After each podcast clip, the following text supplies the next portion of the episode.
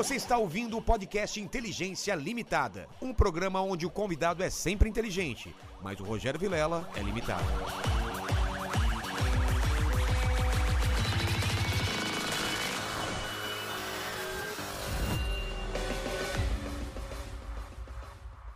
Olá, terráqueos, como é que você tá? Eu sou o Rogério Vilela e está começando mais um Inteligência Limitada, o programa onde a limitação da inteligência acontece somente por parte do apresentador que vos fala. Porque sempre trago pessoas mais inteligentes, mais interessantes e com a vida muito mais legal do que a minha e do que a sua, né, pequeno bandíbula? Exatamente, cara. E hoje, antes de a gente falar com o Netinho, eu queria que você falasse com o pessoal que está na live, como eles participam com perguntas e comentários. Cara, é muito fácil, é só você mandar o seu super chat. Os valores eu estou fixando aqui no chat da live agora. Então dá uma olhadinha lá no comentário fixado do Inteligência para ver como participar com perguntas, comentários ou fazer o seu jabá.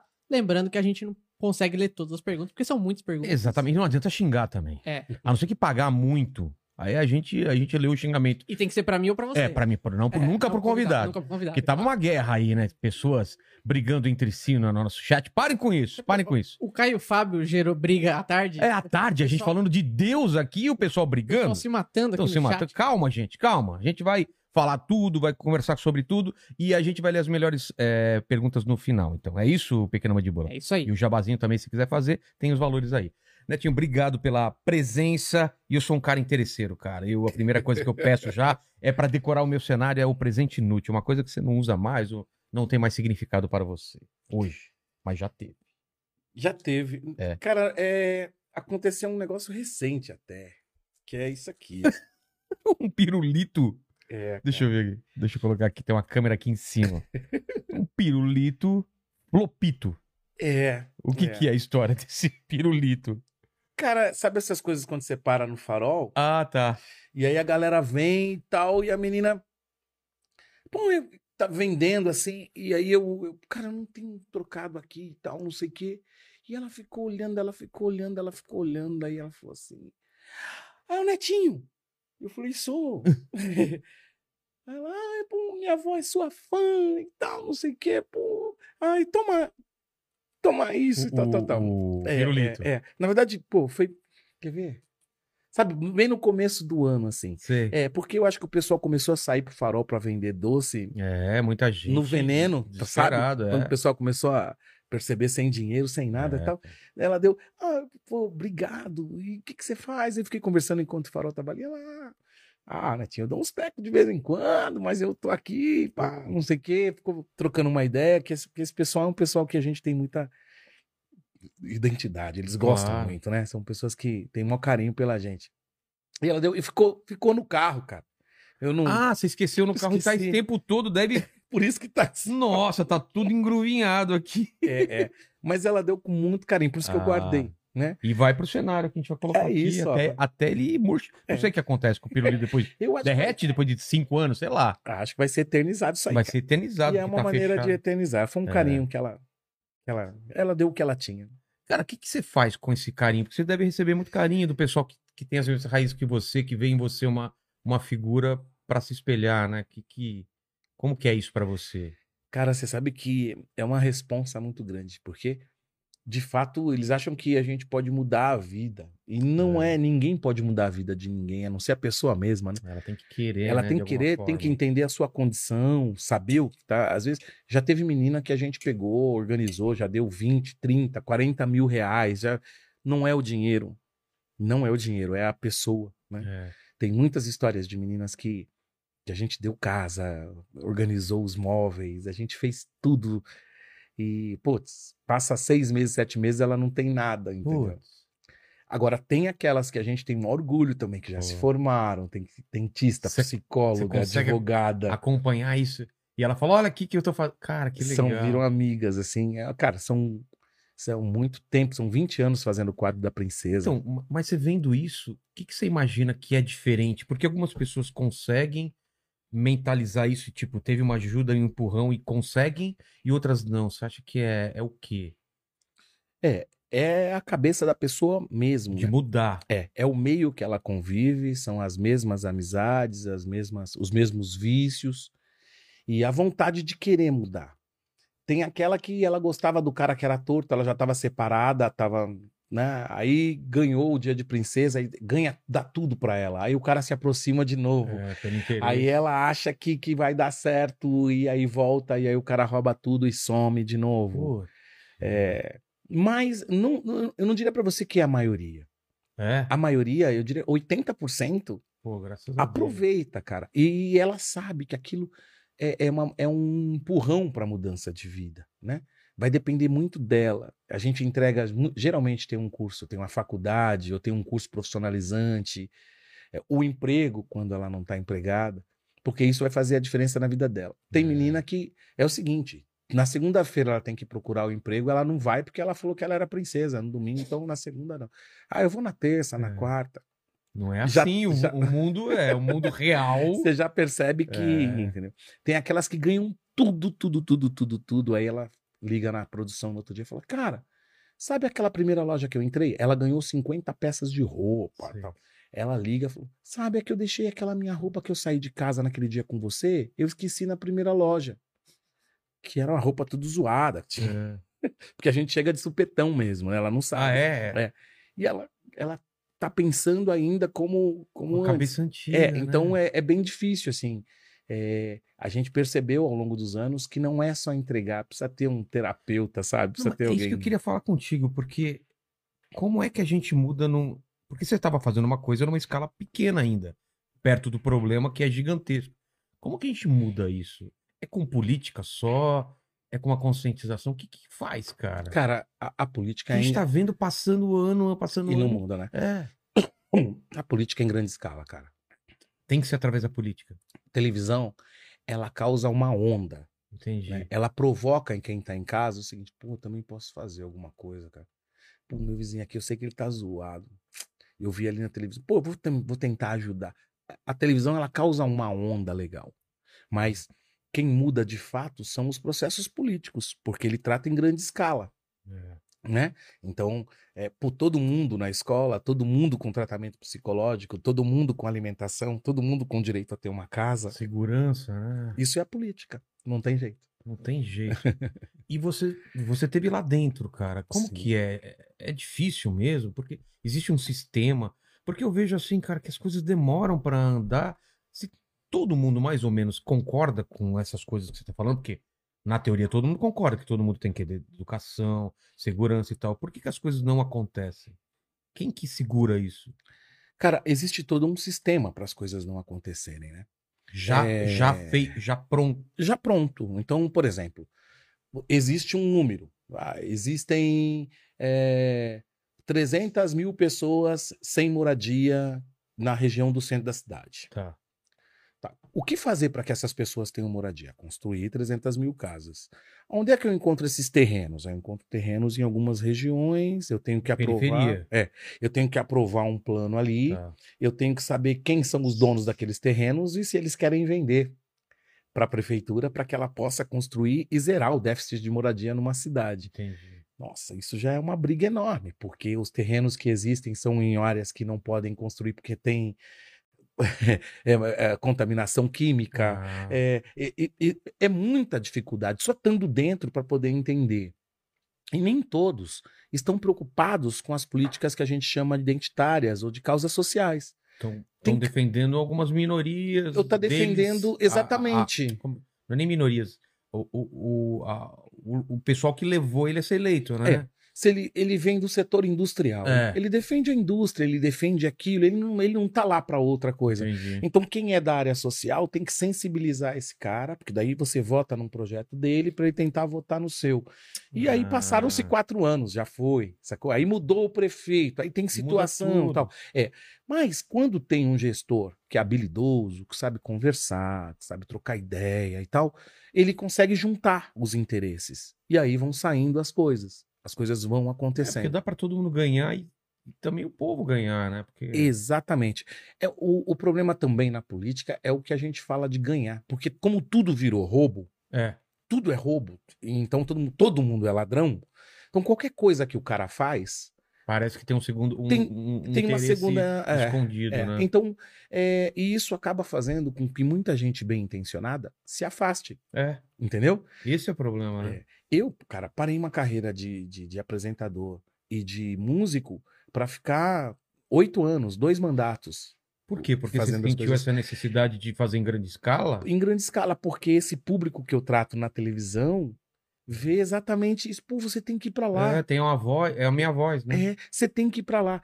E aí, quando você vai pra lá, você entende que máquina que. E você fica sozinho. É. Entende? Lá você é isolado, né? Você tem o partido que tem um interesse, você tem a oposição que tem outra, Tem os tem. caciques dentro do partido que mandam, né? Você Exatamente. tá chegando, fala, quem é esse cara que tá chegando aí? Mas, pô, Calma. esse cara é da música, tá querendo o quê aqui É. e tal. E, e, e foi uma coisa muito doída, assim, porque na, no, no segundo mandato, por exemplo, é, cara, os caras. A gente ganhou uma eleição na Câmara com coisas de voto, com coisas que a gente fez para fazer um presidente novo. Eu fiquei na primeira secretaria. A gente ganhou num dia, no outro dia tava na página assim: Netinho é, dá nota de empresa fantasma. Como assim? Ah, da nota. É, de prestação de conta de empresa fantasma. Eu falei, mas, cara, como é que é isso? E por que apareceu agora? É.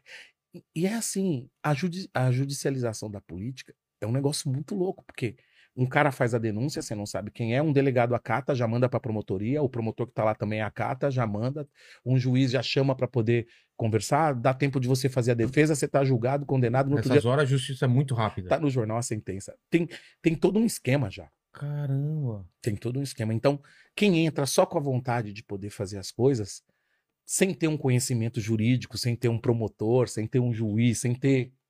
Você vai só com a vontade, Nossa. não adianta nada. Já te arrebentam. É, é, é bem doloroso mesmo. E você. E essa experiência, o que, que você tirou? Assim, você voltaria? Você. Eu não tenho vontade de voltar. Eu acho que eu cumpri ali o que eu tinha que fazer. Tá. Eu mediei, no meu mandato, eu mediei conflitos com, por exemplo, lembra de um assunto que tinha que era o rolezinho, os moleques invadindo o shopping? Sim, sim, eu lembro. Era um assunto que tu. É. É, Ninguém queria tratar daquilo. O prefeito chamou e falou: cara, quem conversa com o Gueto é você, vai lá. vai, toma essa, essa, esse abacaxi na Eu mão. chamei a molecada. Falei, rapaziada, é o seguinte: no shopping andar em bando vai dar ruim, porque quem tá comprando, vocês não estão lá para comprar. E shopping é isso, é compra. Não é só o passeio. Então vamos fazer o seguinte: vamos fazer uma parceria com o shopping. Vocês vão fazer um evento de vocês aqui. Traz os, os artistas de vocês e tal. A prefeitura paga um cachezinho para eles. A gente meio que profissionalizou o negócio, entendeu? Entendi. organizou, vocês aqui, ó. Vocês podem vir no shopping andar, passear, mas vai ter que ter uma postura diferente dessa que vocês estão tendo. Mas aqui no estacionamento a gente vai organizar os eventos, tem o horário para terminar, o horário para acabar. Caramba, re- resolvemos o rolezinho que tava aterrorizando a cidade, né, os shoppings. Aí depois veio os, os pancadões. É, isso até hoje existe. É. Mas a gente na época, né, eu lembro que foi a gestão do Haddad. Eu, eh, eu fui o cara para conversar, para chamar o pessoal da polícia. o Haddad te, te trouxe e colocou como. como mediador disso, Tá. né? A gente tinha uma secretaria que era a Secretaria de Promoção da Igualdade Racial. Isso. Eu virei secretário. Deixei de ser vereador, virei secretário e fui tratar um pouco disso. E aí a gente chamava, cara, você tinha que conversar com traficante, polícia, artista, é, bom, chamar Todo todo, mundo, mundo, é. e falar, cara, vamos, vamos organizar isso aqui. É, mas é um direito que a gente tem, não tem aonde fazer. Pô, então a prefeitura vai disponibilizar aonde fazer. A gente conseguiu resolver muito pela questão dos horários, os Qual que era locais. Você entendeu qual era o problema? É, O problema é quando você tem uma população enorme, Sem, sem, sem, nenhum de tipo de. É, não tem. O cara já vai vive, acontecer no. Ele vive tumultuado. Ele, É. A casa dele já é uma área de invasão. A casa dele já é uma moradia inapropriada. Ele, ele já é forçado a não ficar em casa.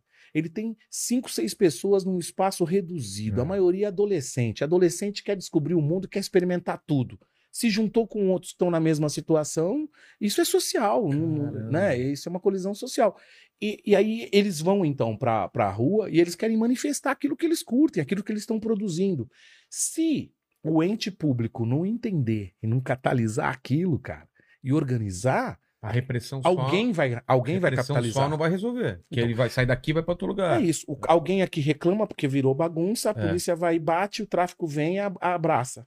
E aí faz o quê? É, e aí Ele, ele- ele ele- protege. é, todo adolescente precisa pertencer a um grupo. É, Se o Estado não for esse grupo, quem que vai ser? entendi. Entende? É, Eu, ah, como adolescente, eu tive que participar. Era o Negritude, que bom, foi a música. Mas se É, não fosse a música. ser. É isso. Todo adolescente de um modo ou de outro, vai participar de um grupo. Vai Claro. ter o grupo dos nerds, tem o grupo dos caras que joga bola pra caramba, É, tem os rebeldes que já experimentam os negócios antes de todo tem os mundo. evangélicos, tem, Tem- é, tem tudo. Você cara. vai participar. Então, se nesse momento, se nessa fase, o Estado está tá agindo, está em plena atividade, se a Secretaria de Cultura é ativa, se os espaços da cultura estão funcionando, você imagina, cara, a gente cresceu numa Coab. A Coab, seguramente a Coab de Carapicuíba tem hoje ali cerca de 70, 80 mil pessoas. Só na Coab ali, tá? Caramba. Carapicuíba tem 600 mil habitantes. Cara, a gente não tinha um clube, não tinha uma piscina, cara. Não tinha nada. A gente saía de Carapicuíba pra ir pra Lapa. Caramba. Pra pular o muro do Pelezão, porque não passava nos tetos por causa das frieiras, né, mano? Não passava nunca. Então a gente, pô, não passava nunca. Tinha que pular pra poder andar. Os pés tudo torto, tudo cheio de frieira. Tudo zoado. É. E, e a gente vai analisando assim, cara, mano, não tem nenhum tipo de afeto, nenhum tipo de carinho, nem nada. E como que faz acontecer um negócio desse? Quem é que faz isso? É o prefeito? Quem é que. Cara, Vamos fazer um. Existem alguma, algumas, algumas cidades e alguns municípios que têm líderes políticos conscientes. Tem cara que não quer nem se candidatar, mas ele sabe como exigir do órgão público É. o que aconteça. Então, cara, como é que uma cidade que tem 250 mil habitantes não tem um clube popular administrado pela cidade? É. Não é estranho? É muito estranho, cara. Não tem. Ou por que não transformar algum nisso? E- Pacaembu, será? Sei lá, alguma coisa assim. Não, então, é- é se, se você falar que em São Paulo, São Paulo existem em vários lugares os clubes que são populares, o- né, os CDCs que eles chamam. E- existem, mas a quantidade do que aconteceu em São Paulo de, de população, isso hoje Não já, suporta não, já mais. não suporta.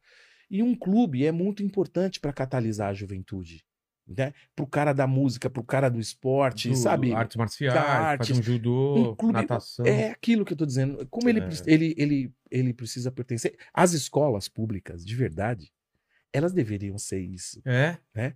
Como lá fora, né? É, E as escolas viraram equipamentos que foram construídos nos anos 60 e nos anos 70, são as mesmas escolas. Não mudou nada. Não mudou né? absolutamente nada. Se fizeram, fizeram lá uma quadrinha e cobriram, e, e é isso que tem. Eu eu estudei em escola estadual e tinha uma quadrinha bem safada, só. É, É. é. Então não é acolhedor. Você não tem nem motivo do porquê foi pra escola. A gente ia pra escola na nossa época por causa da merenda, mano. É. Entendeu? Era uma. Era, comer na escola era uma ajuda até. Pros pais era um alívio. Vai pra Claro. escola, vai pra escola. A escola Deus. podia ter um jardim pra galera fazer piquenique no, É, no é. final de semana, a família. Então, né? assim, eu, eu que, que vim de lá, vivi tudo isso, e pude pertencer também depois a uma outra classe social em função da, da vantagem econômica, é, a gente vê bem a diferença, porque eu vejo as escolas com meus filhos estudaram, como que É. era, o que a gente fez, e, e, e por que que essa separação é, é tão evidente na vida do povo brasileiro. Né? Dá muita tristeza quando você vai para fora e você vê a qualidade de vida e os direitos que os pobres adquiriram nesses países e você não entender por que, que o Brasil não dá esses mesmos direitos se a gente é uma terra tão próspera, uma terra de tanto alimento, de tanta fatura, né? Tinha é inadmissível ter alguém no farol vendendo, É. tá ligado? Não, Tipo, não, não, não, pude, não é humano isso, né? não é humano. Isso mexe bastante, entendeu? E, e é um pouco da minha natureza também. Então eu, eu sempre fui para isso. Na política eu agi assim, na música sempre foi disso. Então os amigos mesmo, nos anos 90, quando o grupo fez sucesso, negritude e tal, os amigos vinham para falar disso. Quando tinha que falar alguma coisa, dar entrevista. Tal. Não, não, não fala ali com o Netinho, mesmo os caras que eram de outro grupo, né? Ah, é? É, é. Eu não, Você não, vir- não fala com o Neto. Virou meio um representante natural. E a gente conversava bastante, né? Porque eu, na adolescência, a gente cresceu na mesma rua. Eu e o Brau, a gente sempre foi muito parceiro, assim, né? Aí ele. Na mesma rua? Na mesma rua, pivete, assim. Pô. Pivete. Mas ele é mais velho, né? O Brau não é mais velho, ou se é um ano. Ah, é? É, eu tenho 51, ele deve ter 52, alguma coisa assim. Tá. Quase a mesma idade, a gente. Mas é. A gente foi se encontrar adolescente na gravadora, na mesma gravadora, na Zimbábue, Tá. né, do William e tal. E aí a gente ficava conversando sobre as coisas, e ele já sempre bem politizado, bem, bem Malcolm X, assim. Total, né? e a gente bem, eu bem Luther King, sempre sorrindo, dançando, né? Ele, cara de ideia. né? Sempre cara de mal é, e é, tal. E, é. e você era, era... sempre rindo, né? É. Fazendo... E eu falava, Brau, cara, agora que a gente tá conseguindo aparecer, tal, a gente tem que ir pra televisão, a gente tem que pegar os espaços para falar o que a gente pensa. Ele, não, não, não, não, não, não, não. Esse negócio não é meu, não. Isso aí é você que gosta de rir, de dançar. Você consegue rir, dançar. Você tem que ir mesmo. Eu não vou, mano. Falei, "Você tá Ele não sério?" se via, né? Não, não, não. Ele falava, não, cara, isso não é, não é. Você sim, mano. Você, você consegue, mano. Imagina, eu, se um cara falar alguma coisa, assim, eu, não, mano, vai você. E, e foi bem isso. Parece que era uma coisa bem combinada da nossa geração, porque nós somos, nós fomos eh, jovens nos anos 90. É. E essa geração, o foi quando a gente, eu sa, a gente saía divulgando o que o Racionais fazia. A gente era da mesma gravadora. O Negritude estourou nacionalmente e a gente levava os discos do Racionais para os estados para poder deixar nas rádios. Pra plantar aquilo É, lá. porque ainda era uma coisa de nicho aqui em São É, Paulo. era sabe? muito Era São uma coisa Paulo, muito. né? é. E aí Racionais vira o que virou, levando a mensagem que eles passaram. O Negritude era Anos um- 90, isso? anos que... 90. Ah. Anos 90. Ah, a gente participou. Qual era o cenário dos anos 90 quando vocês estão crescendo junto? O que que tava tocando? Era... era... Cara, era um serta... o sertanejo era muito forte. Ah, né? Ainda tinha é, os res- resquícios do movimento do rock brasileiro. Então, tá. é, Os rock dos- o rock dos Legião- anos 80, ele tava hum, já em decadência um pouco. tava, tava começando a Tá. saída. Mas é, Legião, Titãs, é, Paralama- Barão e Paralamas, que era da nossa gravadora. Ah, é? É, o Herbert, a galera ali, eles. Legião também era da nossa gravadora. Tanto que, que é engraçado, a gente quis copiar o contrato que eles tinham quando chegou nossa a gente saiu da Zimbábue, que era uma gravadora pequena, quando foi pra grande, a gente descobriu que o contrato deles não era feito aqui, era feito fora, na Inglaterra. Caramba. Aí a gente, mano, vocês querem mesmo contratar? A gente queremos, tal, tal, tal, tal, tal, tal. Então o nosso contrato tem que ser feito assim, assim. Os caras cresceram. Como que vocês sabem disso? E foi um super contrato. Vocês gente trocaram ideia com o Paralamas pra saber? Sabia. Ah, O menino que trabalhava na produção deles, o Alexandre e tal, era brother nosso. E Ah, contava, dava cara. toda a fita. boa. Então, os contratos do Negrito eram contratos milionários, eram contratos muito bons. A gravadora fazia um papel muito diferente na nossa vida. E, e nisso, o rap deixa de ser uma cena só de São Paulo e passa a ser nacional. Nacional. Então, o Negritude falava com a galera do samba, em termos de coisas conscientes, mas era coisa de amor nos Era anos um- 90. era Era, muito ponte. amor, né? É. O Negritude acho que era o único que gravava coisas assim mais sociais, falando da Coab, falando do senhor presidente, falando da negritude, porque o nome trazia essas É. questões. né? Então tinha Quem que. criou o nome? O nome, o, o, o- a primeira formação do Negritude, que é o Nenê, o Claudinho e o Vagninho, eles fizeram em homenagem a um time de futebol que tinha, que era o Negritude. Tá. E eles eram o Negritude Júnior porque eram os júniores do time. E você entra depois, então? Eu entro depois, eu já entro. é, eles formaram o grupo em 83, 84. É, eu entro em 86, 87. Mas você tinha outro grupo ou outra coisa Eu participava de um outro grupo na saúde, chamava Ah. Novo Estilo. Mas eu já eu era muito moleque, assim. Eu comecei muito cedo, eu comecei com 13 anos já a tocar. antes? Caramba. O destaque não era por, por ser cantor, era por tocar muito bem. Isso é novo, né? É, a gente é de uma geração que é fundo de quintal. Então, fundo de quintal, nos anos 80, Nossa. Pô, a gente tinha 10 anos de idade. É o grupo que contrariava o que eram os nossos pais ouviam. Nossos pais ouviam originais do samba. É. Então vem em fundo de quintal, gente. Que isso? Que instrumento é esse? Os caras inventaram instrumento, inventaram banjo, repique, tanta coisa que não existia. Eles inventaram. Caramba, eu não sabia. É, eles inventaram aquilo, cara. Aquilo bateu na gente na periferia de um jeito, porque todo adolescente quer ser diferente do que o pai curte. É, com a geração anterior. assim? é. Então a gente começou a aprender aqueles instrumentos. Foram 10 anos para a gente poder se aprimorar, entender e dominar, Devolver, né? dominar a cena numa década de- depois. Nos anos 90 a gente tá formado. Então esse pessoal abriu o caminho pra vocês. Abriram o caminho. Quem mais? É, grupo Raça, ah, o Só Preto Sem Preconceito, que é o grupo Só Preto Sem Preconceito. E aí, o primeiro de toda essa trupe que estoura nos anos 90 é o grupo Raça Negra.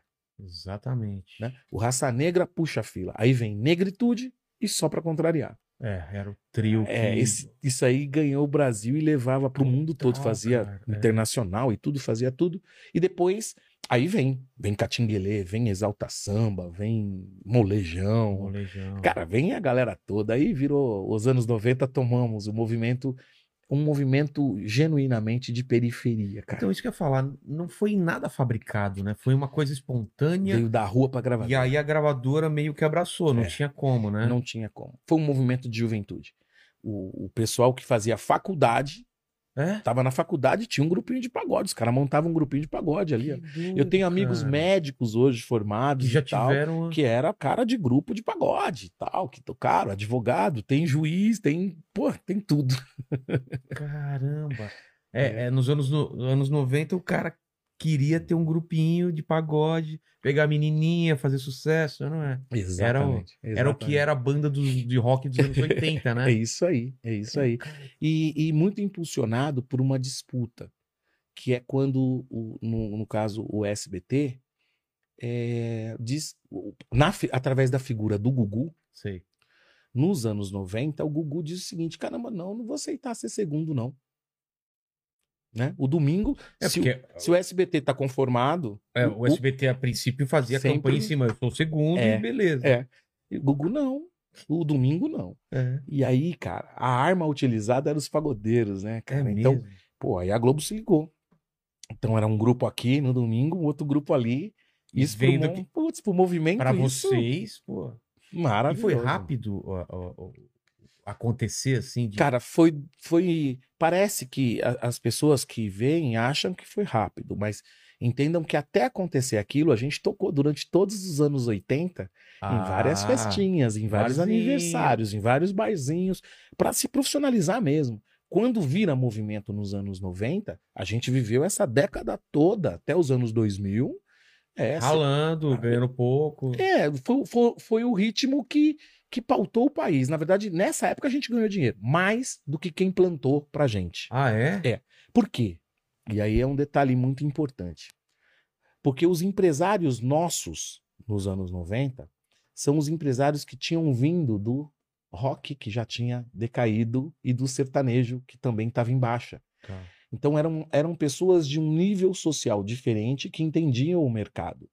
Então, Sabiam o que fazer para aquilo virar exatamente. nacional. Um, um exemplo para você entender, por exemplo, o fundo de quintal, os nossos ídolos, é, pô, eles sempre foram o maior cachê que tinha do samba, pautado em termos de grupo. O, o cachê da gente nos anos 90 era cinco vezes maior do que o deles. Porque os contratos eram Eram ruins, outros. eram outro tempo. O- o- os palcos, os festivais, Ah. o tipo de evento. A gente fazia todas as feiras agropecuárias do, do país. Caramba. né? O, o, o, pagode saiu do barzinho pequenininho, daquela coisa do pagodinho, para virar show business mesmo, entendeu? Eles tocavam para quantas mil espetáculos, pessoas? 50, 60 mil pessoas. Caramba. Grandes espetáculos. Que, que se mantém hoje na figura do Ferrugem, do É. Tiaguinho, né? Da molecada que vem o- do, do Mumuzinho, Exatamente. né? O, o pro Sereno, o Turma do Pagode, Pichote, né? É, Pericles. A galera que, que, que, que é o time A, que puxa a fila para a coisa poder acontecer. São todos oriundos desse movimento dos anos 90. Caramba. E aí, quando você. E, e fazendo um paralelo com o Mano Brown, o que estava acontecendo é que esse movimento também vai para o hip hop, né? As coisas acontecendo também. E, mas não eram coisas que competiam. Você acha que o, o- a mesma pessoa que escutava o, o rap também escutava pagode? Ou você sentiu que era totalmente diferente Não, o público? ele- eles Tinha uma convergência? Tanto que a gente faz o a primeira gravação. Em 92, o Brau chama o Negritude. Fala, Neto, vamos cantar aqui, cara. Vamos falar da nossa área, de como a gente era. E aí eu participo da música Fim de Semana no Parque com ele. Quatro anos depois, a gente chama o Racionais para participar com a gente no disco Gente da Gente. Tá. Que aí vem Coab City, Beijo Ladinho, é, o, é o, o álbum que é o grande êxtase do, do, do Negritude. Então, a gente passa para as pessoas que, por mais que o rap não quer sorrir, ou quer falar de violência, ou quer falar, acusar, mostrar o que está acontecendo É. ali, os caras do rap também sorri. Ou seja, o Brau, antes de ser um rapper, ele era um pagodeiro. É. o Brau tocava repique de mão. Ah, Exatamente. caramba. Porque essa geração foi impactada, como eu É. te falei. É, Em algum gente- momento ele, ele, ele, ele, ele foi para outro caminho, mas a raiz é a mesma. A né? raiz é a mesma. Samba. É a mesma. É a primeira atrás. arte que chega na gente, na nossa casa, o disco, a família. É. que doideira, cara. É, é, é muito legal isso. Aí é, vem essa galera, vem o Rap Hood, vem.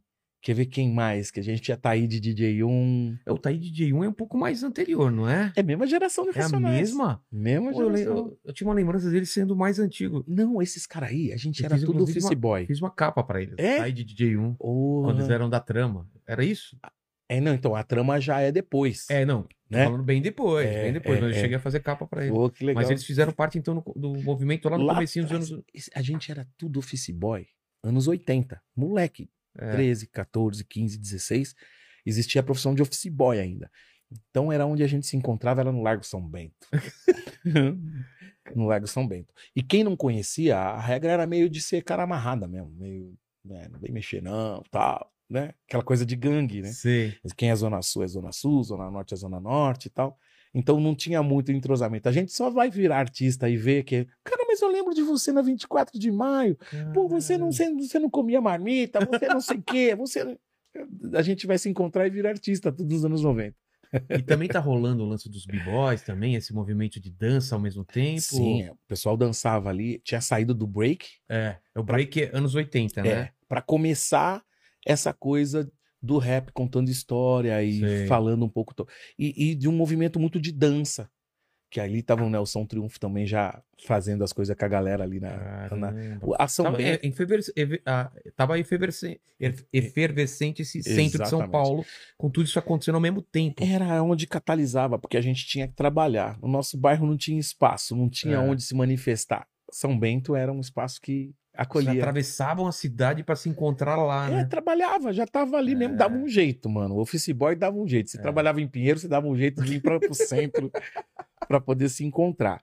Todo mundo curtia muito e meio-dia, meio-dia, o povo do gueto parava para ouvir um programa na Rádio USP chamado O Samba Pede Passagem, que era com o seu Moisés da Rocha. Então ali a gente ficava ouvindo as histórias. Falava, olha, ontem na, na quadra do Cacique de Ramos chegou um garoto improvisando, um, um moleque que, olha, vai dar muito trabalho, vai ser muito sucesso, vocês precisam conhecer. E a Beth Carvalho já falou que vai gravar uma música dele e tal, que vai ser um grande sucesso, Zeca Pagodinho. Moleque! E a gente na rádio ouvindo aquilo, cara. A gente- Caramba, cara. Pô, é, olha, a madrinha Beth Carvalho é, está gravando um novo disco com fundo de quintal, a música já chegou aqui, a gente vai mostrar pra vocês e tal. Cara, era tudo rádio, não era, É. não era Não, hoje. celular, internet. É, ficha técnica, tudo demorava tanto pra chegar, então a gente ficava viajando naquilo e ensaiava, ensaiava, É. comia ficha técnica pro grupo poder virar o que virou, né? Se diferenciar dos outros. legal. E aí, quando você vai pra televisão, que meio que coroa, né? Porque a televisão, a galera mais nova não tem noção do que era televisão nos anos 90. Não tem a Todo noção. mundo assistia aquilo, É a única coisa que tinha. né? Domingo era aquela guerra. Parou. Toda a televisão tava ligada, ou no. no- no- Quem tava no. Ou no Globo? Gugu, Ou ou no era o Faustão. Faustão? É. Faustão, Gugu. Tinha outro? Bandeirante? Tinha outro. Não, eram os dois, Era né? os dois. Não tinha Eram pra ninguém. dois. Caramba, cara, era uma... é mesmo, né? Era uma loucura. É incrível eh, o poder que a televisão tinha. Na verdade, tem. Tem- até tem hoje, em ainda, termos né? de informação. Porque todo mundo quer fazer sucesso na internet. Todo mundo que faz sucesso na internet quer ter uma vaga na televisão. É. Porque a televisão, até hoje, ela é o quê? Ela é o status do negócio. Esse aí é artista. Chegou na televisão? Pô, É, é esse meio aí um carimbo, É né? um carimbo. É. É. E ela cumpre esse papel e a gente viu isso. Eu não sei se você sentiu a mesma coisa esses dias que sumiu o WhatsApp, sumiu o Instagram, cara. sumiu. Ficou todo mundo perdido. Falou, e agora? Cara, a Fala gente... Todo mundo pra televisão pra saber o que aconteceu. É. Você vê como que é, como que é.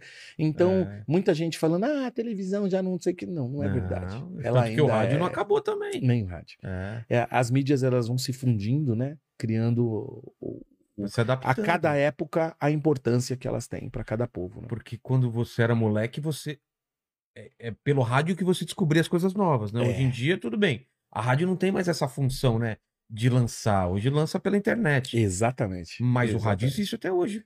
É, O rádio com existe outra até função, hoje né? e, e o rádio sempre foi um amigão da galera, né? De, de trocar ideia. A internet fez o seguinte, trouxe a imagem, a facilidade, é como É. se fosse rádio, mas Isso ainda é um programa de rádio, né?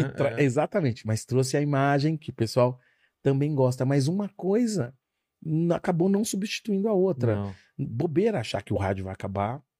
Bobeira achar que a televisão, o pessoal falando daqui a um tempo não vai ter mais televisão. Cara, não é verdade. Falaram isso quando, quando apareceu a televisão, que o cinema ia acabar, É. né? E não é verdade, são funções e mídias diferentes, né? São funções e Mas quando, diferentes. quando você se liga assim, tipo, apareceu na televisão e, cara, você sai na rua e todo mundo te conhece. Qual que é você, aquele moleque que escutava aquelas Ixi. paradas e falava, um dia eu vou fazer isso, e de repente você era aquele cara, assim. Então, eu acho que é essa que é a grande questão na vida, assim, porque você tem a sua essência, a sua É. origem do que você aprendeu ali. Mas você se tornou para as pessoas um artista e, e- você passa a ter responsabilidades que você, você vai descobrir com o tempo. É isso que eu ia falar. No começo não tem nem como ter essa, Não tem, não tem, não essas tem. coisas nas Coisa costas. que você pode fazer que você achava que você podia fazer e que você não pode fazer Quantos anos mais. você tinha quando explodiu o Negritude? 21, Ah, 22. então, moleque, moleque. Moleque de tudo. é. Moleque de. Mais novo que o, que o Mandíbula aí, ó. É. é, 91, tinha 21 anos. E aí, como que é a cabeça? Cara, a gente não. Quando você é sucesso, até você entender que você é, um, que você é sucesso leva tempo. É mesmo? É. Por quê? Porque você, você trabalha tanto, Você não tem nem tempo de curtir não direito. tem tempo de curtir. Cara, você fazia cinco shows, Tá. né? É, pô, você fa- faz 10 por final de semana. 10. Então, Num do- final de semana, num dez- final de Como semana. assim? Você vai Você fazer. sai de um lugar e vai pra. Você faz três shows na sexta, três shows no sábado, três Mas shows no mesmo no lugar, domingo. três shows? Não. Não, não, não. Sai de um, vai para um lugar, sai de um, vai para outro, vai para outro. Você tem toda a logística organizada para aquilo. Pega um jatinho, você vai para outra cidade no outro dia, você já tá lá, três palcos montados, três coisas. Você Tal. dormiu já tá na hora do show quase. E a gente também teve a, a alegria de participar dos showmícios que eram permitidos na época. Ah. Então, é quando tinha campanha verdade. política, a gente podia participar. Então, era muito show. Era muito show. É, a gente pegou um país que estava fazendo, a- disputando, foi a eleição do Collor 92. Né? O Collor, não, Collor 89 a 92, é. É ele estava saindo, foi quando o Fernando Henrique assumiu com o plano, com o plano Collor e Lula? Cruzeiro. É, foi Collor, Collor, Hum. Lula e Fernando Henrique. É, Aí né? o Fernando Henrique ganha na outra. É verdade. Né? Em 92 ele assume É. como presidente. E a, eh, a gente está num Brasil que está tá tentando se reconstruir, se estabilizar. O Como Cruzeiro. democracia, é- E, cara, pra você ter uma ideia, inflação. a gente ganhava em dólar. Como? Os shows eram em dólar. Em dólar, dólar ou Dólar, baseado na dólar. moeda? Por dólar, quê? dólar, eu não sei, cara. Não Por sei de onde os inflação? Eu não sei de onde os políticos tiravam tanto dólar para pagar os artistas. Eu não sei. Mas era dólar. E a gente ganhava muito bem. Caramba. Pensa, os neguinhos, mano, na Coab, É? quando eu ganhei a primeira grana, o que, que você acha que eu fiz? Carro. Não, mano. O quê? Eu meti uma banheira no apartamento da Vou comprar uma banheira pra colocar aqui. banheira, mano. Sinônimo de que tá tudo bem. É, ficar na Pô, banheira de boa. Tadinha. Pô, Sério? família do Eliseu, meus amigos até hoje. Estamos tem infiltração até hoje, Por mano. causa daquela Por causa banheira. da banheira. Fizemos uma banheira com. com... Nossa, nada a ver. Mas é, é, é um, é um. Demora muito para você entender tudo que tá acontecendo, até que as pessoas começam a mudar com você. Porque elas começam a achar que você mudou. Ah, no ano passado você veio no meu aniversário, esse ano você já não veio, você tá Nossa. diferente. Aí você, caramba, por que ela tá pensando isso, né? Aí o outro, ô mano, ô, ontem teve o futebol não sei o que lá, pô, você não, você não colou. Cara, mas não dá mais, é, não dá porque você tá diferente. Porque tem trocentos shows, caramba. É, então você começa, caramba, mano, Tô tenho- mudando, será? é, será que sou eu? E aí não, a gente, a gente tinha uma, uma maturidade muito bacana da gente conversar e entender.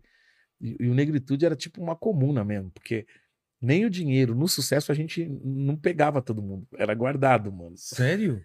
Mas porque você tinha uma consciência de que. Cara, é como se fosse voto de pobreza, eu não sei como É mesmo? Mano, era um negócio louco. É, a gente recebia bem, recebia um salário, mas a Tá. gente tinha um fundo de aplicação do dinheiro que tava pra lá. deixar lá pra. Porque vocês achavam que aquilo podia não durar muito? A gente sempre soube, sempre soube que poderia ter momentos difíceis, momentos ruins. baixos, é. A gente não imaginava que pudesse acabar. Tá. Acabar não, porque a gente era muito amor, muito irmão, muito amigo, assim, era um grupo de, de pessoas muito muito conscientes da amizade, da onde veio, de tudo que passou para chegar onde chegou. Mas de fato, o sucesso ele é um negócio muito avassalador. Você nem vê da onde vem os novos amigos, os novos Começa a interesses. aparecer. Vai criando muita coisa, né? É. E aí a gente era moleque, daí você vai casando, vai namorando, vai. Aí é a mulher de um que já não gosta da mulher É, de outro. É. Aí é o filho desse que brigou com aquele que não sei o que. A coisa vai tomando. Nós éramos em nove, era muita gente. Caramba. Era muita gente. E aí, quando chega nos anos 2000, é, que eu já estava fazendo o quadro da princesa no programa do Gugu. E eu fui fazer o quadro da princesa porque, olha que engraçado, Como né? foi o convite? Eu, eu tinha uma música que era a princesa e o plebeu e a gente tinha que fazer a divulgação dessa música, a Ah. princesa e o plebeu. E o Gugu morava no meu condomínio, na aldeia da Serra, onde eu estava morando. Tá. Eu falei, Gugu, deixa eu fazer uma promoção aí da música aqui e tal, no palco. Isso. Ele, mas que- promoção? Não, a gente quer buscar uma menina na favela de limousine. Aí, oh, na gostei. Vocês têm coragem de... muito, o Gugu, Muito como? perigoso, muito perigoso. Perigoso. Gugu, Imitação do Gugu horrível, né? Mas, mas eu tava rindo, a do Netinho é sensacional. tá, é. Tá, tá bom pra caramba. Muito triste, muito triste. Gugu, claro, nós, pô, a gente lá, o povo ama a gente, imagina, vai ser uma alegria. Ele, ah, vamos testar. Nós fomos e buscamos uma princesa, organizamos tal, tava gravada essa princesa, Tá. e mas nunca estreava o quadro. Nunca estreava o quadro, Que era pra divulgar o... que era para divulgar a a música. Aí teve um dia, a EMI começou a pressionar a gravadora, pô, tem que pôr no ar a música, tem que lançar, tem que, pô, vocês não fizeram isso, tal. Aí o Magrão, malandro, o Magrão sempre muito inteligente, que era o diretor, né? diretor, o Magrão falou assim, ô Neto, ah, ó, domingo que vem, o Roberto Carlos vai aparecer no Faustão. E faz muito tempo que ele não aparece, é a primeira vez que ele vai aparecer pós-morte da Maria Rita. Nossa. Então a gente já sabe que a gente vai perder. É, mas para não ficar sem ter nada, vocês vão cantar a música de vocês antes dele entrar para não atrapalhar a audiência e vocês poderem vender bem. E aí a gente vai soltar aquele, aquele quadro que você fez. Ah, lá. ele achava que era. É. Já que vão perder, vamos... É. Eu falei, pô, tá tudo bem, É, tá pô. bom. O importante é a gente cantar a música antes do Roberto Carlos, tá? É. vai- Mano do céu. A gente entrou, começou a cantar, foi subindo, foi subindo, foi subindo. Quando o Roberto Carlos entrou, o Gugu interrompeu pá, a apresentação e falou: Bom, a gente volta com Negritude daqui a pouco, porque agora vocês vão conhecer um quadro que o Netinho não sei o que, papá, pôs. Cara, o negócio foi subindo, subindo. Ah, não subindo, parou de subindo, subir? Subindo, subindo, subindo, subindo. Cara, deu 23 pontos de audiência, a Globo com O 17. que? Vocês bateram a Globo? Ah, o Roberto mano. Carlos. Mano do céu. A partir daquele dia, o o quadro, Magrão. o quadro virou um quadro oficial do Claro. programa. Eu Nossa. fiquei dois anos fazendo o quadro no programa do Gugu. Caramba. Os caras não estavam botando fé. Exatamente. E aí eu, pô, sucesso, o programa tá lá, tal. O grupo já ficou meio assim, porque no começo o grupo todo participava do É. quadro, depois era só eu que fazia as coisas com a princesa. E aí a Record me chamou. Ah, na verdade, na verdade eu queria ter o programa no SBT. Mas baseado no Dia de Princesa? É, de fazer o meu programa ali, de realização de sonhos, Tá. música, festival de pagode, essas coisas do gueto que eu gosto Sei. de fazer, né? Aí. Você chegou a cara- apresentar para o SBT? Ah, fui lá, conversei na época com, com- com- com o diretor que estava lá. Tinha vindo da, da Globo, inclusive. Aí fui conversar com ele, mostrei o projeto. Ele, olha, esse quadro seu tá tão bom ali no Gugu, viu? E o Gugu tinha incentivado. "Neto, É. acho que você merece mesmo, cara. Você pode ser o primeiro preto, cara.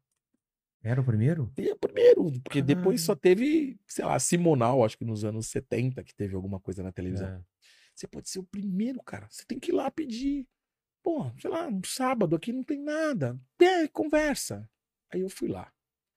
Aí chegou lá, eu lembro o cara falou assim: Olha, Netinho, televisão é uma coisa mais complexa do que você tá, tá acostumado. Televisão, pô, você precisa estudar muito, entender muito, saber ângulos tal. Começou a falar um monte de coisa pra mim. Eu falei, pô, mano, mas Mas eu não vou tá atrás da câmera, né? Eu não- eu falei, mano, a minha amiga Carla Pérez é minha amiga, ela tá tendo um programa aqui, cara. Ah, é. Aí ele, não, mas é diferente.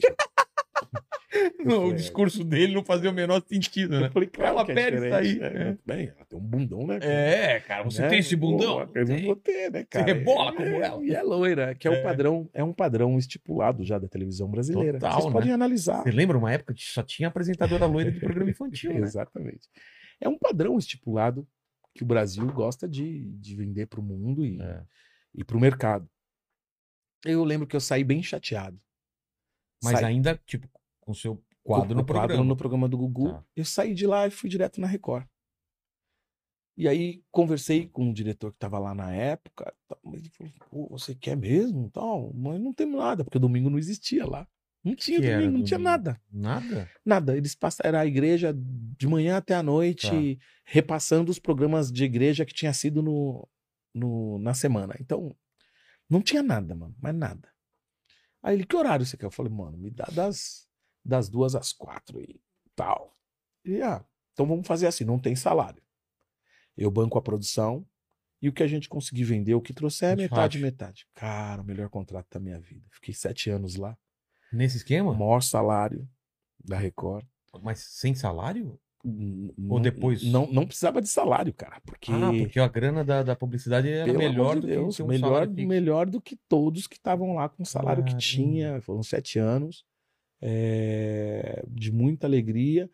Com, com o programa do Dia de Princesa, que, de verdade, hoje, todos os programas da televisão têm um pedacinho do Dia de Princesa. Todo mundo faz. Esse modelo, né? É. Tanto que daí eu, eu voltei no início do ano passado, eu voltei, fiquei na Rede TV, fazendo aos domingos o quadro da princesa. Saí no começo desse ano e montamos a nossa produtora lá na Coab, em Carapicuíba, a qual você está convidado, mano, para Oh. conhecer. Você tem uma pá de fã lá, Que legal, para cara. conhecer a molecada. A gente tem uma ação social lá há mais de 20 anos também. Putz.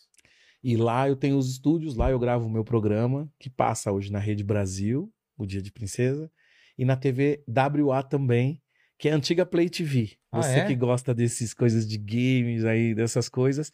A, Play, TV, não era na, na Lapa? É, é, tinha, tinha uma Tinha coisa uma de presença é. lá, né? E a Play TV é o primeiro canal de, de games, né, do Brasil Total, que tinha. É. Hoje virou TV WA. Ah, e tá. meu programa passa também lá aos domingos, né? Caramba. Mandar até um salve, os caras estão tudo, tudo curtindo a gente agora Pô, que aqui. né? legal. E, e, e- e fora do país? Porque quando você começa a fazer sucesso com negritude, já pintam shows para fora do país? Já, pô, cara, a gente fez. Em plena Copa do Mundo, a gente foi fazer show Negritude, Qual Copa? é, Copa de 98. Foi na 98 na Alemanha? França. Na França? França. França, Zidanão tirou a gente, né? Putz, nem me fala, cara. Lá, é, Negritude, Skank e Ivete, mano. No Parque de Príncipe, a gente fazendo show. Aqueles, aqueles shows, tipo, é, como Antes, chama? É, Fest, Fest Copa, uma coisa assim, né? Fan Fan Fest, pode crer. Caramba. É, fizemos. Você não é. tava, né, na, na, na final?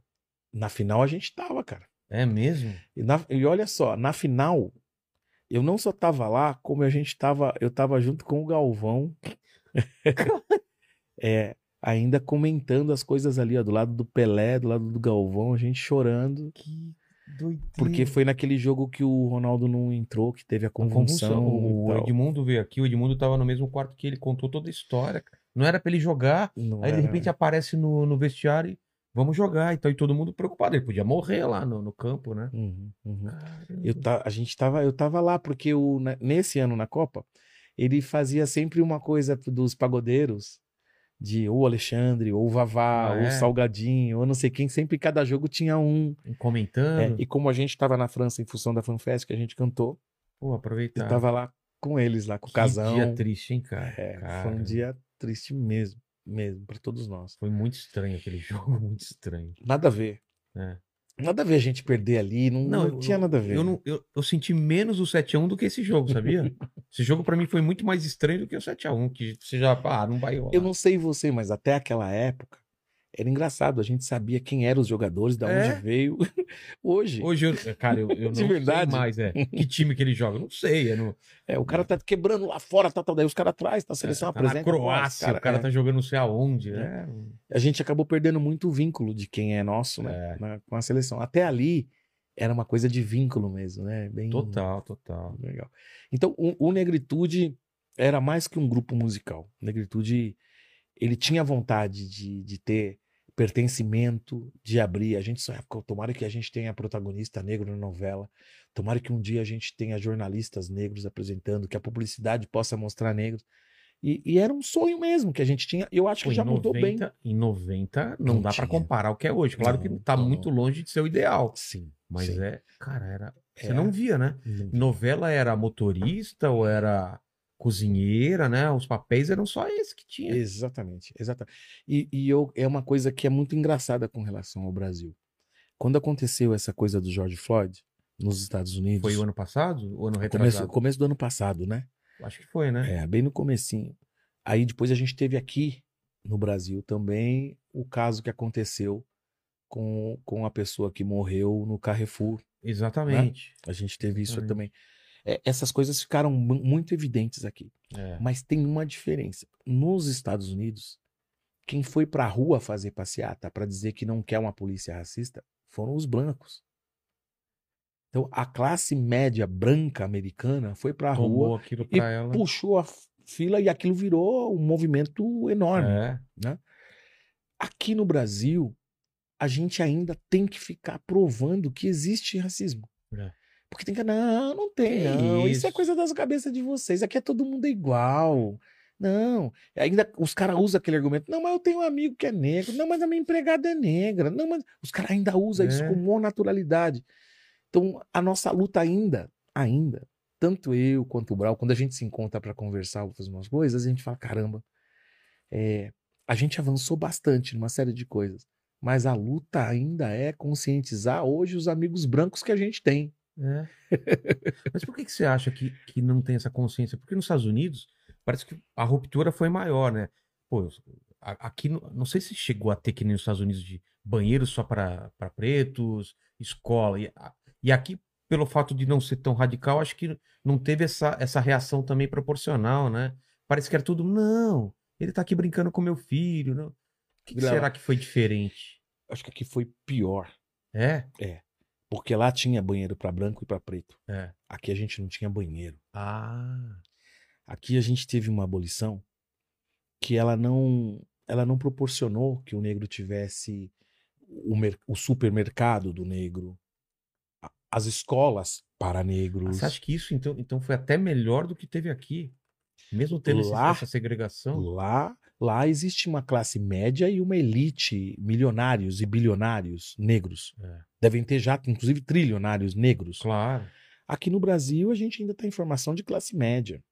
Entende? É. Um dia desse saiu uma revista falando do Tiaguinho, que é o primeiro bilionário negro. O Tiaguinho, nós estamos aqui em 2021, É o primeiro? bilionário. Então, assim, é, aqui foi muito diferente. Aqui ainda tem muitos resquícios do que aconteceu da escravidão. E a população escrava foi absurdamente grande aqui, né? Muito grande. Lá nos Estados Unidos era 12%. Aqui na abolição, quando, quando aboliram, a gente já era 40% da população. 40% de escravos foram jogados do nada. Do no... nada, do nada para nada. aí. Do nada para nada. É. A, a gente era uma população, era, era maioritária. Caramba. Era muita gente, era muita gente.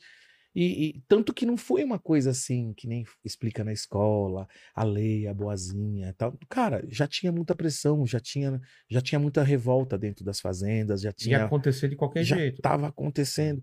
Foi uma pressão da Inglaterra para que o, o Brasil pudesse fazer parte de um consumo organizado Sim. que terminasse com a escravidão. E aquilo eles não, não conseguiram segurar. Né? Os abolicionistas, muitos deles também, já estavam entendendo o que estava acontecendo lá fora e, mano, não aguenta mais. Né? O Brasil precisa fazer isso. E fizeram da pior forma possível. Porque a gente ficou três dias comemorando que estava livre. Daqui a pouco bateu a fome, olhou para um lado, estamos livres, o que, que a gente faz? Voltou para a fazenda do cara e falou: Ô patrão, tudo bem, a gente está livre, mas pô, a gente tá com fome. Aí o cara falou assim: ah, beleza, então faz assim, ó. Vocês não vão dormir aqui não, mas vocês trabalham lá, tá? E Uhum. aí eu dou a comida para vocês. Tipo, sem salário. Trabalhar salário. pela comida. Exatamente. Ué, Voltou a uma escravidão. é, Foi contra- isso, foi exatamente isso que aconteceu com a gente. Caramba. Quando, quando 30 anos depois da abolição, a gente tem aqui um movimento de imigrantes muito grandes, É, Italiano. é, esses imigrantes, eles, é, eles já, já, já tinha acontecido no país deles, né? Já tinha acontecido a Revolução Industrial, eles já sabiam mexer com a máquina, já É. entendiam o que, que era a produção. Então, quando o Brasil entra na Revolução Industrial no Brasil, quando a gente está falando de 50, tá? Vamos falar aqui de 32, Tá. 1932. De 1932 até 1950, a gente tem uma migração enorme no Brasil. Isso é muito favorecido para todos guerra eles, também, vindo de guerra. é. Mas eles aqui recebem terras e os empregos das indústrias que começam a vir aqui, eles que vão trabalhar. preparados. A gente continua no campo. A gente continuou com o trabalho braçal. Então, Vocês é, não passaram por essa etapa, né? Saltaram essa etapa do É. comecinho. cara, quem, é, quem foi rever a coisa do negro, pensar na questão do negro, foi em 2003, quando começou a discussão das cotas para ser uma reparação. E olha que foi uma luta para poder conseguir convencer. É que o Supremo, quando os argumentos foram postos, não tinha como. Não tinha como não. Não era gosto ou não gosto. É. né? Ah, o número é esse, aconteceu isso, aconteceu isso. Ah, e o que, que vocês querem como reparação? Que a gente quer colocar os nossos jovens negros nas faculdades. É. Só isso, cara. Não estamos pedindo nada para vocês. Não estamos pedindo as casas que a gente tem direito. A gente não está pedindo uma reparação eh, pelo trabalho que a gente fez lá fora para vocês pagarem para a gente, mas deixa a gente recomeçar. E esse é um movimento que é maravilhoso. Hoje a gente tem, no mínimo, desde 2003 até hoje, seguramente mais de 50, 60 mil jovens que foram formados pelas cotas, cara. Então, isso começa quando? Começou em 2003, foi aprovado Então, em vamos falar que 2006, Duas décadas 2007. para começar a ter um efeito legal, né? Pra pensar, falar, É. alguém, para alguém ter coragem de falar assim, não, não, pô, cara, vamos, vamos fazer isso aqui. É. E até hoje, a gente ainda tem que convencer pessoas que convivem com a gente É. de que as cotas faz bem pro Brasil, porque eles falavam que assim, não, isso aí vai acerrar o ódio. Ah, Isso aí vai, vai trazer diferença. Isso aí não trouxe nada. Tá tudo Claro bem, cara. não. A galera tá aí. Quem entrou pela cota que já tá trabalhando, ganhando um pouco mais, o filho já tá na escola pública, ou já tá na escola particular, né? Já saiu da escola pública Exatamente. já mudou a vida, a vida já está em ascensão. Então, são as políticas, são as grandes escalas que podem promover a mudança mesmo na sociedade. Cara, o, o- o canal do Negão já teve aqui, né? O, o Alessandro, ele, tem, ele, ele até tem uma teoria que é muito legal, que ele acha que tinha que ser o contrário, uma cota pro Playboy, que ele fala. Já ouviu, já ouviu esse papo? Porque Uhum. as, as faculdades, as universidades, tinha que ter cota é pro Playboy. Porque esse cara pode pagar uma faculdade. Então, você quer estudar na USP? Tá, mas tem uma cota aqui, sei lá, de 10% pra você. O resto é pra quem não pode pagar, né, cara? É Faz inversão de valores. É, né? inversão, né, cara? É muito legal. O que, que o pessoal do chat tá falando? Parou a briga aí ou não? Mais ou menos. mais ou menos, mais ou menos. Mas agora o pessoal tava comentando um pouco das cotas. Teve gente que tem gente que concorda, tem gente que discorda. Eu tava vendo aqui o pessoal falando que quem discorda é. Eu até Ah. sei o argumento.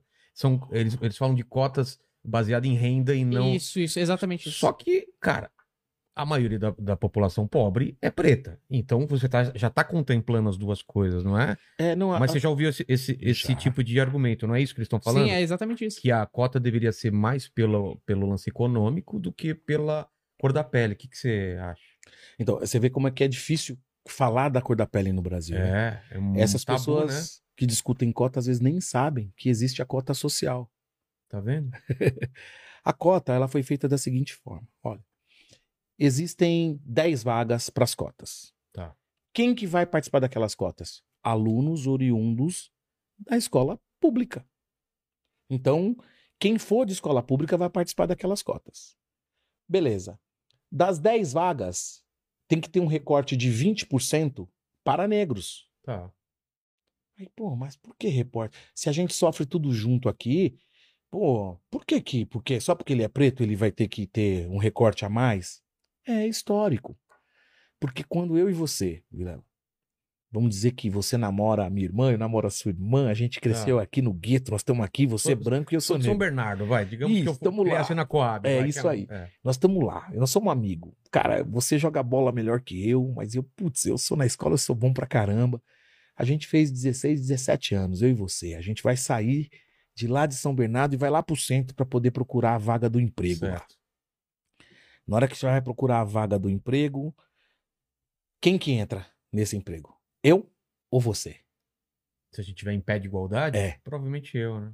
Você Se tem eu- que ser muito melhor, mas muito melhor do que, do que eu pra conseguir entrar, né? Porque Entendeu? Se for igual, Já não era. é.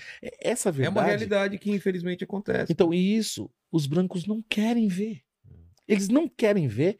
E, e pasma, alguns brancos convencem negros disso também. Aí o cara fala: não pega essa cota, não, porque daí você é coitado, mano. Ah, coitadismo. né? Ah. Você entendeu? Ele não entende que é melhor ele sofrer uma discriminação dentro da universidade do que pela polícia aqui fora. Entendi. Entende? É, Faz muito sentido. é, a cota, a gente costuma chamar ela de mal E necessário. já tem os números já de... Já tem os números, Ah, tudo que isso. É, desde 2003 tem um acompanhamento, tem um censo. Depois eu posso até te Pô, passar, legal, vai ser legal. legal. Mas eu, eu comecei falando isso para você porque a gente acha que a questão da discriminação no Brasil ela vai amenizar quando os brancos entenderem isso. Entende?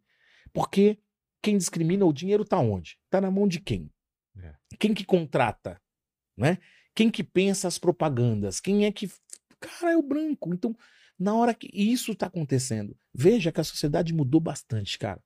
Ó, piadinha que tinha, gay, bicha, via... não pode mais, cara. Isso aí, não, os filhos da gente já não. Não, não, não, opa, Não, isso, já, é, já- não isso aí não é legal. Passar no farol amarelo, que ela é normal, não, não, não, não, não. Por quê? Para, espera, deixa o pessoal passar depois. As- o- a molecada tá mudando, tá mudando isso, né? E a gente espera muito que essa questão racial seja a pauta dessa nossa nova juventude. Não é uma juventude de esquerda, de direita. Isso tá acima do, do Cara, tá e direita, acima né? de tudo isso, entendeu? Eu O- fico, eu fico chateado quando falam que, que essa pauta racial é uma questão da esquerda. Não é, cara. não é. É uma questão de ela se humanidade. apropriou disso. Na É. verdade, eu entendo que, é, como os liberais no Brasil, ou a chamada direita no Brasil, ela sempre tratou das questões econômicas é, e das famílias que movimentam economicamente o país. Então a esquerda, sabiamente, adotou essas pautas, que a gente chama de pautas identitárias É. negro, gay, mulher, né? Chamou para dentro da esquerda. Então foi era onde a gente podia militar, é onde a gente podia falar, porque a direita não olhava para isso. Porém, existe um divisor de águas a partir dessa eleição. Todos os partidos políticos a partir dessa eleição agora, eles precisam ter os movimentos sociais Ah, é? dentro dos partidos. Tem cota para negro, Ah. cota para mulher, cota para gay, para juventude, tem tudo. E o fundo partidário arrecadado pelos partidos tem que ir para os movimentos.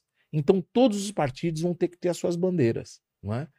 Então não importa se o cara é de direita, ele vai ter que vir para debater aqui com a esquerda para entender um pouquinho se tem sentido, se não tem sentido, como é que um, é, eu, eu, eu sempre fiquei muito discutindo, né? Como é que, como é que um, um, um negro pode defender o Estado mínimo, por exemplo, que é a diferença de que a esquerda e a direita aqui no Brasil. É. Eu, eu nunca consegui entender isso, mesmo hoje pertencendo a uma outra classe. Mas existe, Que você não precisaria tanto. mas existe. Então, esses debates é, vão se acirrar daqui para frente e tem que tomar o espaço do debate, porque o Brasil se pautou pelo ódio na última eleição. E o acha- resultado não foi acha- muito ruim para todo acha que isso vai mundo. aumentar nessa, nessa próxima, próxima eleição? Porque parece que tá aumentando. Cara, eu acho que não. Eu acho que assim, ó, Você acha- acha que a gente chegou no limite? chegou no limite. Todo mundo que, que se ligou do que fez na eleição passada. Vai dar um, pé, vai dar um "Ô, passo pra peraí, trás. é, ó, Porque foi absurdo. eu posso não querer isso, posso não querer aquilo, mas isso aqui eu sei que eu, eu já sei o que eu não quero. Entendi. Sacou? Eu, eu já sei o que eu não quero. Então, é, não vai ter mais boi pra isso, não. Tomara. Foi um erro muito grande pra todo mundo. O preço tá sendo alto, mano. Mais de É. 600 mil vidas. É. Mia, 600 mil vidas. Por uma. em- em- Olha, eu vou te, vou te falar uma coisa aqui. Se tivesse morrido 600 mil pessoas e o nosso presidente tivesse chorado É. e, e ter ido nos estados e, e fazer qualquer Fala, coisa e tal, é, vamos, vamos nos unir. Tava tudo certo. Acon- acon- é, mas continuou, mas continuou meio que é, né? Isso, é, a pandemia é isso aí mesmo, vai acontecer, vai ter, vai ser e tal. Aí neguinho começou a se ligar, porque todo mundo perdeu alguém que gosta, Hum. né? Todo mundo falou, não, não era isso que a gente precisava, não era isso que a gente merecia. Era do abraço que a gente queria nesse momento, né? É. Exatamente. Mandíbulas. Opa, me perdi aqui no botão. eu, tava procurando qual que era o botão. Mano, você faz isso há pouco tempo, né? Só uns 250 Só- programas. Fa- Faz mais de 200 episódios já. É, cara. Ó, mas perguntaram aqui, uma pergunta bacana aqui, qual foi a primeira música que alterou o patamar do Negritude Júnior e a sensação de ver a banda explodindo e o nome de vocês sendo Chegando. alavancado? Qual foi a prime- o primeiro hit? Tá, É assim, ó, a gente a gente ensaiava muito, né? E a gente chegou à conclusão nos anos 80, final dos anos 86, 87, seis anos de ensaio, todo mundo. Cara. Eu já tocava num outro grupo, o Negritude já tava. Quando a gente chegou ali, se juntou e resolveu fazer, foi na semana da Coab. E o, a quadra de samba chamada Camisa Verde e Branco, ela fazia um festival de pagode, que acontecia acho que de dois em dois anos. E naquele ano que eu entrei no Negritude, ia ter o festival. Um- logo um ano depois, eu entrei em 87, 88. O festival foi em 89, dois anos depois. Dois anos depois. E nós fomos participar desse festival. E a gente chegou à conclusão de que não adiantava a gente fazer, mostrar que a gente já aprendeu o que o fundo de quintal fazia, o só preto, o outro, porque a gente nunca ia ser superior aos nossos mestres. Então a gente falou: caramba, para ser diferente, nós temos que trazer os elementos do que a gente curte. A gente era dos bailes, Sei. Chic Shows, Zimbabwe, Black Media, as equipes. A gente dançava nos finais de semana, fazia os passinhos e tal. Falou, cara, vamos pegar isso e vamos colocar dentro do nosso pagode. Ah, o lance dos passinhos. Pô, isso é legal. Então, negritude era ruim de entrar depois da gente no pop. É? Porque a a- gente fazia e a gente tinha coragem. Eram umas roupas luminosas baseadas no Earth and Fire, nos Cara, Jackson's Five. Nos anos 70. Coisa, coisa que a gente curtia dos É. bailinhos que a gente ia. Então, que a gente cresceu ouvindo. Nossos pais, nossos tios. E a gente levou isso. Nós participamos do Festival do Camisa Verde e Branco e com um afoxé, chamado Triste Andança, que cantava a música da, da história da minha mãe. Então, o que, que aconteceu? Eu, com 11 anos de idade, minha mãe faleceu. Eu saí de lá da Coab e fui pro Parque P, aonde eu encontrei ali o Brown. Tá. Com 16 anos, com 16 anos, 5 anos depois, eu voltei pra Coab. Então, em 86, quando eu encontro Negritude de novo, já todo mundo adolescente, Entendi. entendeu?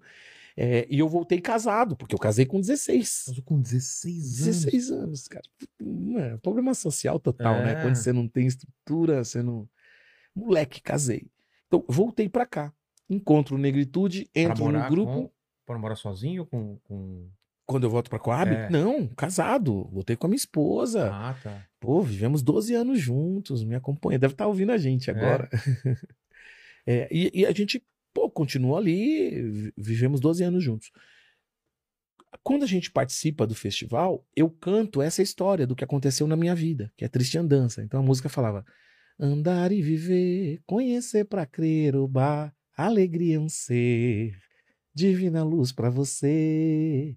E ao chegar no destino a procurar, ter a companheira, sempre contigo a lutar. Oba, oba, oba, oba, oba. Bom, essa música cai na boca da galera da Coab. Quando a gente vai pro festival, a quadra entope a Coab sem nenhum tipo de coisa organizada. E já sabendo a letra, A Coab pegava, fretava ônibus, os caras alugavam ônibus, carro, van. Não, van não existia, era perua. é. Cara, a quadra tava tomada. Nós ganhamos o festival, todo mundo cantando. Oba, foi emocionante. A partir dali, tinha uma menina que estava no festival, chamava Nega. E ela pegou o. Quem ganhasse o festival gravaria um disco do festival. Essa música foi gravada, ela e algo de valor, duas músicas. Essa menina pegou esse disco e levou pra Band. Tinha a Gleide Xavier, que tinha um programa que era maior sucesso na época, né? Band Brasil, junto com o seu Bene Alves. E aí um dia, a gente tá voltando do show, uma sexta-feira. O show foi sexta-feira. Tocamos de madrugada, pegamos, tivemos que esperar porque perdemos o, trenzão.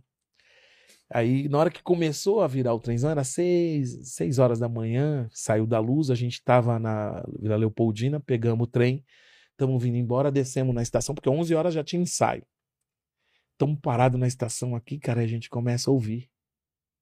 A introdução. Andar e viver. Aí eu olho pro meu amigo assim, É cara. a primeira vez fala- que tocava. É, cara. Mano, é um negócio, é um negócio Deve ser muito mágico, mano. estranho, né? Falei, Ari, é a nossa música, mano. Ele, Neto do céu, é a nossa música, mano. A gente começou a se abraçar, a mulher olhando e tal. O que que foi? É, é, são vocês? É, é a gente, é a gente. Caramba. Foi a nossa sensação. Pô, quando a gente chegou na hora do ensaio, pô, já tava cheio de gente, todo mundo indo conversar. Falou, eu vi a música de vocês, eu não sei o quê. E dali pra frente, vai, o cachê que era 50 reais pra poder tocar já virou 200, né? Daí no, no outro mês, a, a vida da gente mudou. Mudou muito. Eu- foi muito marcante essa mudança aí. aqui. Cara, eu quero falar pro Netinho que eu tenho. Eu, eu peguei raiva. Eu assistia muito propaganda eleitoral. É. E o jingle dele era tão grudento, mas tão grudento, que até hoje eu não esqueço. Canta aí. Que era o Vai, Vai ficar, ficar legal, legal. Netinho No no Senado com maior astral. Cara, que raiva. Sucessão, né? Então deu certo, né? Se você lembra até Comprou o hoje, papel, comprou o papel. só perde pro Ei, Imael, um democrata cristão. Cara, essa é famosa, hein? Cara, o do Netinho martelava, assim, ó. Fala, Jesus amado, eu não rezava pra acabar a eleição logo.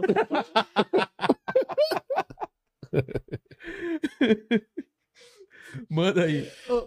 Perguntaram pra você qual que foi o choque de sair pra música e entrar na política nos, nos primeiros, pri- nos primeiros dias de mandato. Ah, cara, é você, você chega ali cheio de sonho, né? Falando, ah, eu vou fazer isso, eu vou fazer aquilo, eu vou. Na hora que você vai ver, cara, não é nada do jeito que Você não- pensava. é. Você não, não é seu ambiente de música lá, é um É. monte de gente que não É. tá nem aí, né? É a arte da composição mesmo. Pra você É? conseguir dar um passo, você tem que ceder. Não tem jeito. É. E tem coisas que quando você cede, tá ferindo a sua, Essência. a sua essência, Então, entendeu? isso que eu imagino, É. né? E, mas para você avançar pro bem de todos, você vai ter que ferir a sua essência. Então, às vezes, você vai receber crítica porque você está votando num, proje- num projeto do outro. Como é que você pode fazer isso?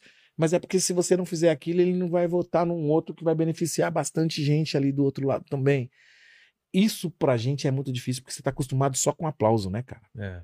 Você, você entra pelo, pelo Partido Comunista. Pelo PCdoB. Isso, PCdoB Pelo e depois você vai PCdoB. pro PDT. PDT. É, é. Por que, que tem essa mudança? Cara, o PCdoB, eu fiquei muito sentido na época, porque, cara, eu, eu queria disputar a prefeitura de São Paulo. Eu tava com 12%.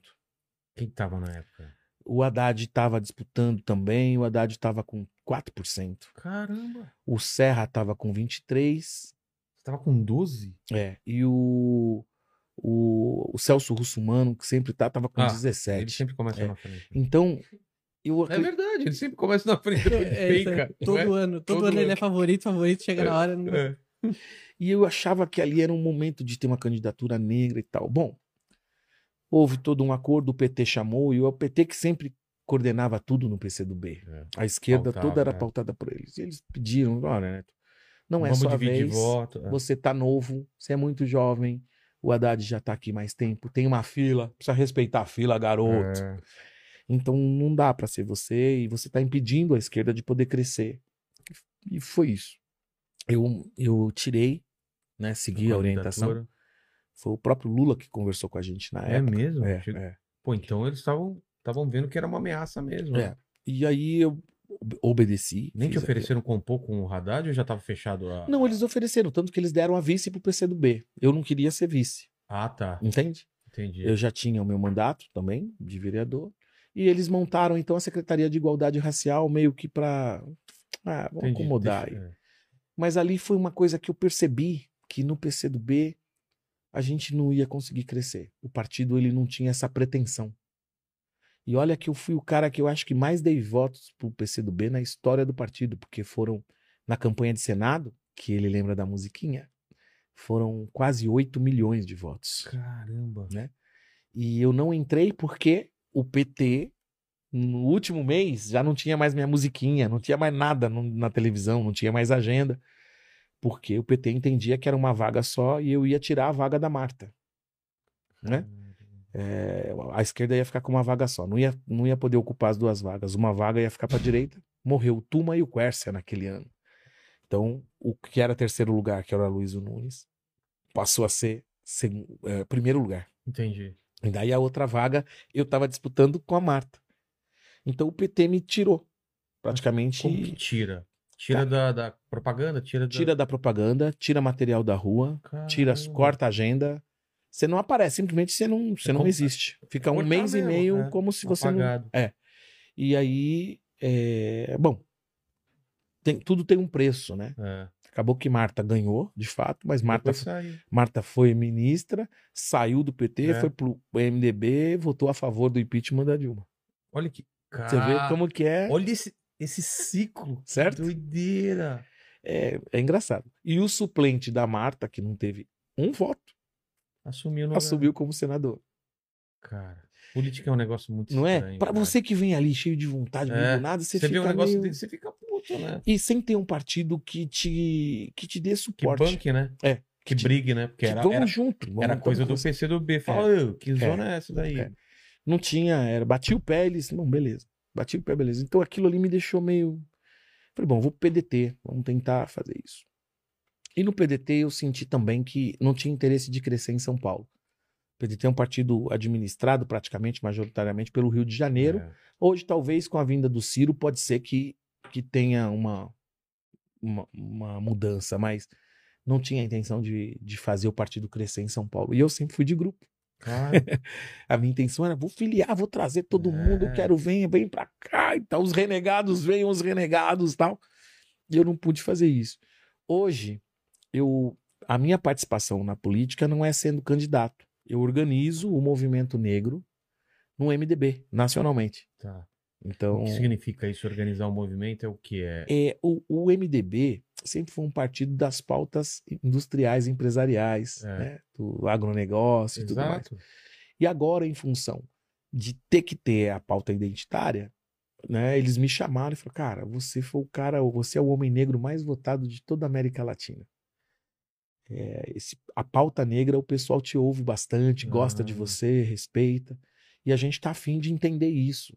Eu falei: olha, tem momentos que a nossa pauta vai ser conflitante com o que vocês estão acostumados aí a, de- a defender. Ele falou: cara, a gente quer o debate, a gente quer isso. Então, eu falei: "Bom, beleza, então vamos organizar. Então, em termos nacionais, ah, você organiza primeiro os estados, depois os municípios, montando todas as atas de movimento Você negro. leva pauta pra eles. Leva pauta, debate a pauta, pauta os deputados do- de como votar, como Ah. não votar, o que, que beneficia, o que não beneficia. Por que, que a gente é contra tal manifestação de tal candidato?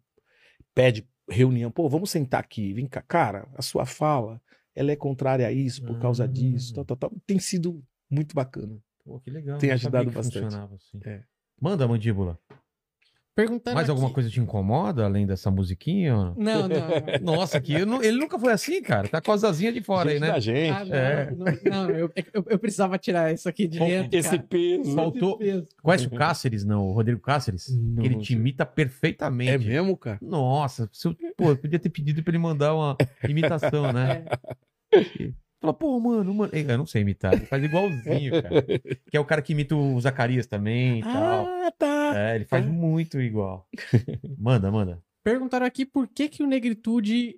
É, o- vocês, vocês se separaram ali em 2001, 2002, né? É, É. Ele falou mais ou menos isso, né? É. Casamento, eh, começa a ter um- uns conflitos, né? Sim, sim. E eu queria muito fazer essa coisa de ter o programa de televisão, porque eu entendia que era parte do nosso projeto, É. né? E o Negritude não queria. Ah, Música. é, a Record tem que contratar todo mundo, então. Não, ela quer um apresentador. Deixa eu ser contratado e a gente faz as coisas aqui dentro do nosso. Não, não. Então, acho que a gente acha que é melhor você seguir seu caminho Caramba. e a gente vai seguir o nosso.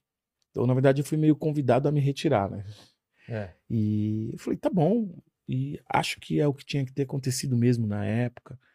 A gente, eu tentei várias vezes ao longo desses 21 anos, assim, a gente, pô, vamos voltar, vamos tentar fazer uma turnê comemorativa. Os caras, É. não. Sério? Não, não sei o que é. Pô, ia arrebentar. Eu né? acho também, eu acho.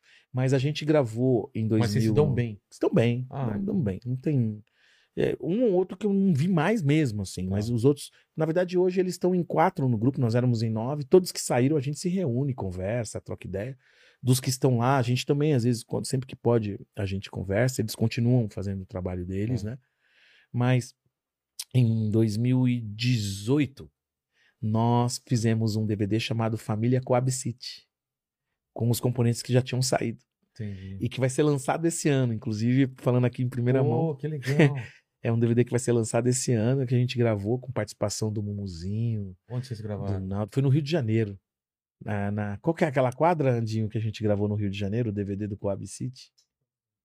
Na Tra- tradição, na quadra da tradição, Xande de Pilares. Cara, foi muito legal a gravação. Anderson. Leonardo do Molejo, Naldo. Pô, mó galera, mó galera. Que bacana. Fala, Ó, mandíbula. O, a Thalita perguntou aqui se teve alguma história que mais marcou ele na televisão. É, dessa, de todas essas histórias, com certeza deve ter algumas que mais, que você se lembra com um pouco mais de carinho, porque foi, foi uma história diferente, assim. Sim. Olha só, em- acho que foi em, em 2005, eu fui para Angola. O presidente de Angola convidou a gente para conhecer o país e gravar o quadro da princesa em Angola. Eles falam português lá? Português. também? Um português estranho, né? Hum, Um sotaque assim. Cara, não, eu acho que os Você angolanos parecem É? muitos baianos, mano. é muito da hora, é, É um muito negócio- parecido. Mas não tem um pouco do português de Portugal também? Ah, sim, né? sim, sim, sim. É a colonização portuguesa, É. né? Mas Eu é. já vi de Açores também, é meio francês. é. Cara, mas é maravilhoso, assim. Eles são amáveis, adoram a gente. Cara, Angola é. Pô, Eu digo que é a minha conhecer. terra, mano. É mesmo? Mano, que é isso. Fiquei muito amigo de todos eles tal. E eu fui gravar a princesa. Chegou lá, a primeira princesa, a gente chegou na casa. Chegamos lá na casa, a mãe dela. Ai, Netinho, não acredito que você veio. Vem aqui, vem aqui. Falei, mas vem aqui aonde? Vem, vem comigo, vem comigo. Estava me puxando pra fora da casa. Ué? Vamos ali, vamos ali. Falei, mas ali aonde? Ali, ali. Ela apontava, né? E o ali deles é muito que nem mineiro, no caso, né? Ali É, deles é é, longe. Peraí, é- ela, o que que foi? Não, ela tá no hospital, ela tá no hospital. No hospital? Caramba. Onde é o hospital? Caramba, 4 quilômetros daqui. Então tá bom, entra aqui na limusine e a gente vai lá. A gente chegou lá, subimos tal, aí o médico veio conversar, falou assim, olha, eu não sei se vocês, acho melhor vocês não mostrarem, né? Ela tá num estado bem ruim, mas acho legal vocês não mostrarem. E a mãe, não, Martinhos dela tem que ser sua princesa, você tem que subir lá pra falar com ela, você tem que conversar. O médico falou assim: olha, ela tá num estado bem ruim. Eu já comecei a não entender direito. Não, tá bom. Falei, olha, desliga as câmeras aqui e eu vou subir. Aí eu subi, cheguei lá no quarto. Ela tava amarela assim. Pessoal, a menina tava amarela com o olho assim. Caramba. E ela não, ela não reagia. E aí eu lembro que eu pus a mão nela assim, eu encostei no braço e falei pra ela: olha, eu sei que você tá doente, mas você vai ficar bem. E você é minha princesa. Cara, eu lembro que ela arrepiou, ela ouviu, cara. Ela ouviu porque você sente na pele, assim, É. a coisa, a pele tudo arrepiada, assim. E eu vou voltar, mas você é minha princesa. Pra gente não perder a gravação que a gente veio de longe, vou buscar uma outra menina aqui. E você vai melhorar logo, logo e tal. Eu falei. Aí voltei e falei pro pessoal da câmera: olha, a situação é essa, expliquei, né? E falei pra mãe dela também. Ela, não, tudo bem, obrigado por você ter vindo, tal, não sei o que. Falei. A gente saiu desse hospital e tô indo buscar uma segunda princesa. Eu tava meio impressionado porque a imagem é muito ruim, assim, o olho amarelo, tudo amarelo, sabe? No caminho tocou o telefone, cara.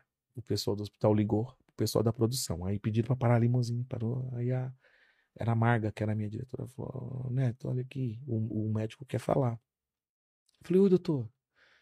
Falei, cara, eu acho que ela tava te esperando, porque a menina faleceu. Meu O Deus do céu, cara. É. Ela tava esperando porque a menina faleceu. Ela tinha. Caramba. Eles não falavam, ela tinha SIDA. Tava em fase terminal. De SIDA é HIV. HIV. E eu não. Cara. Caramba. E eu tinha que continuar gravando, cara. Nossa, meu Deus. Eu gravei a segunda princesa, organizei, fiz tudo. Ela veio pro Brasil e tal. E aí na gravação aqui no palco, quando a gente mostrou a história e falou o que estava acontecendo, aí a minha diretora, Neto, tem uma surpresa para você. Eu falei, meu Deus. Já tanta surpresa, foi esse programa aí, foi bem pesado, né? Que tava terminando o programa. Ela falou assim: "Olha, olha, pode olhar para trás". Aí, Quando eu olhei para trás, veio a mãe da menina lá, Daquela primeira. com o quadro dela. Eu não falei que minha filha ia ser sua princesa, eu não Ah, falei. Mano do céu, mano. Mano, Meu Deus. eu não conseguia falar, acabou o programa ali, né? Foi subindo É. as letrinhas e você não consegue falar, você não consegue. Porque é isso, cara, é você alimentar o sonho das pessoas. Você as pessoas acreditam em você e aí é, é aquilo, né, cara? Você tem que é, é muito sério você falar com a vida das pessoas do que você faz, do que você planeja, do que você quer. Então, vocês são humoristas. Você tem uma missão, cara, de levar alegria, É. de fazer as coisas, e tal. O cara vai lá, aquele cara que tá sentado ali, Por, um- por uma hora ele vai esquecer dos tem problemas. cara, cara, que você não sabe, é o primeiro evento que ele tá indo após a É. morte da mãe. Entendeu? Após uma fatalidade, após... é uma missão, É né? verdade, é verdade. Ou, ou aquele cara tava pensando em se matar e de repente ele. ah, Cara, quantas vezes a gente vê esse, esse- esses comentários assim do pessoal? É isso, é isso. tava mal pra caramba. Pandemia, né? Aconteceu muito isso. Muito. E a gente é. Quer dizer, por mais que você tenha esse poder, às vezes, de, de causar isso, ou de. A gente é igual todo mundo, cara. A Claro. gente tem defeito, tem. Né? A gente é humano, cara. A gente é humano. Esse é o problema, às vezes, do, do pessoal colocar os artistas num pedestal como se fossem seres que não erram nunca, porque é óbvio que ela vai se decepcionar, porque quanto mais famoso, mais exposto, e vai achar alguma coisa que desagrade. Porque ela, ela faz uma, uma imagem daquela, daquela pessoa que não condiz com a realidade, entendeu? E aí é, é complicado. E, e hoje em dia, com rede social, com, É, é, é ficou. muito tem, fácil. tem uma né? vantagem, que- porque o cara ficou bem próximo do É, artista isso agora, é né? verdade. Antigamente a gente Não não é? tinha essa. Você comenta na foto e o cara pode responder. É, é. Você fica amigo do cara que você é fã, assim. é. Mas é, no meu caso, especialmente assim, eu entendi que muita coisa que aconteceu comigo também era para evitar um pouco da ascensão. Porque, cara, cara vem da Coab, o cara é um pagodeiro, daqui a pouco o cara é o único apresentador negro na televisão brasileira.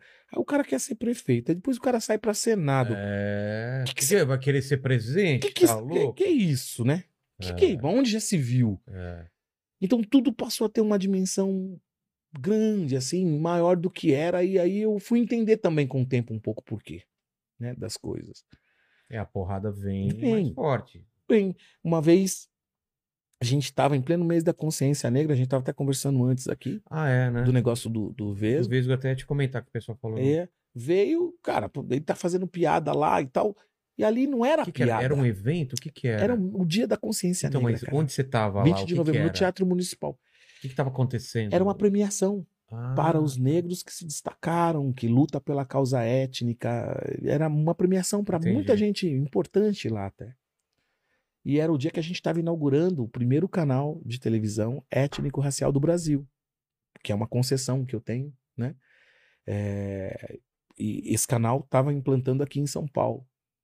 E a gente entendeu aqui, a gente já estava de olho porque ele fazia aqui, o humor naquele ano, naquela época, era um humor meio baseado, se não me engano, em J.K., uma coisa assim. O Jackass era do, do, do- Como chama? Aquele. é, O líder do Jackass, você não vai O lembrar. Johnny Knoxville. Johnny Knoxville. Que era aquela coisa do. Vale tudo. Vale tudo, Não é e se isso? rala, e desce escadaria, né? É, é. Enfia um carrinho. Lembra que os caras enfiam um carrinho no cu, O velho. cara foi com- colocou uma camisinha, o cara É, dentro da E camisinha. aí vai no médico e fala que eh, bebeu muito na festa e e tá acordou sentindo dor. tá Aí sentindo dor. tira a radiografia, É assim, é tem um tipo- carrinho. Sem limites, Era. entende? Isso foi pra TV. O É. Pânico, na verdade, era tinha essa começou- Tinha a intenção. hora da morte. É, eu lembro. Era Né? bem assim.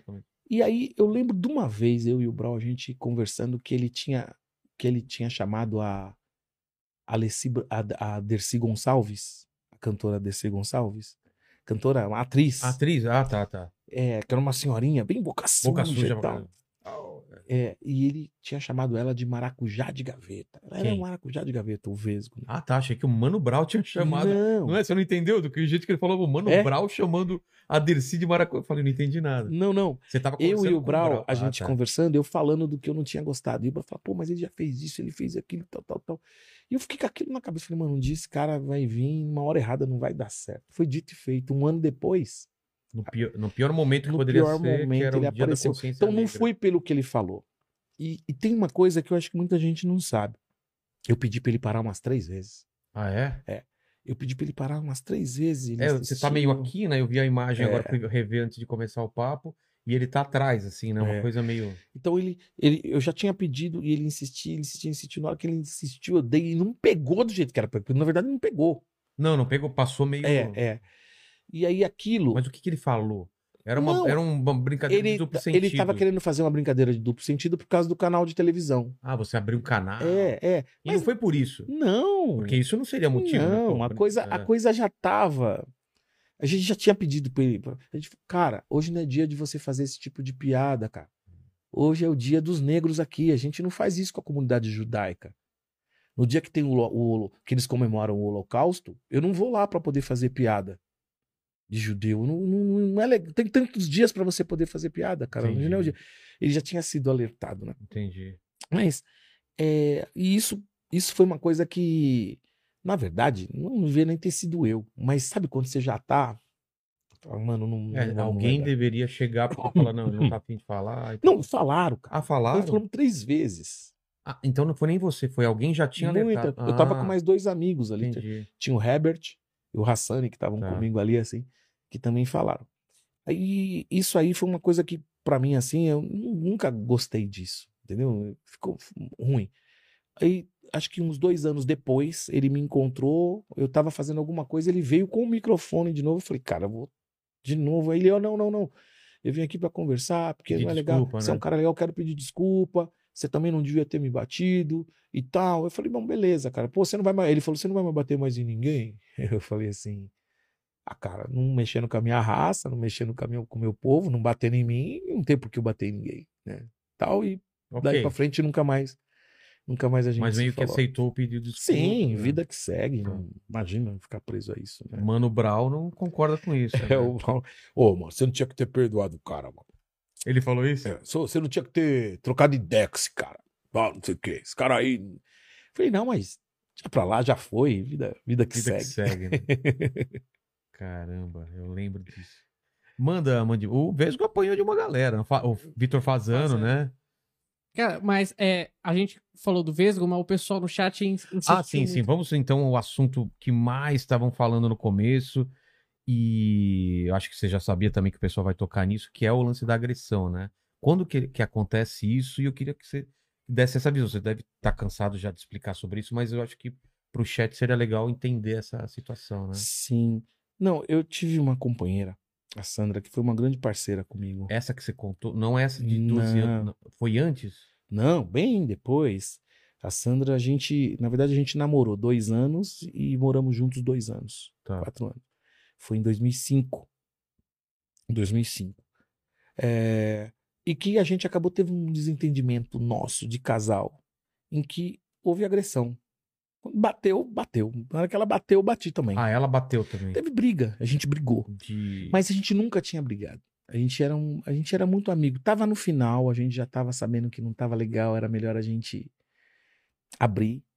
Mas aconteceu uma situação de um flagrante que eu dei, ela não gostou, ficou sem jeito e, e aí a coisa virou aquilo. né? Ah, você pegou alguma coisa Foi, dela foi, que... foi, Hum, foi. tá.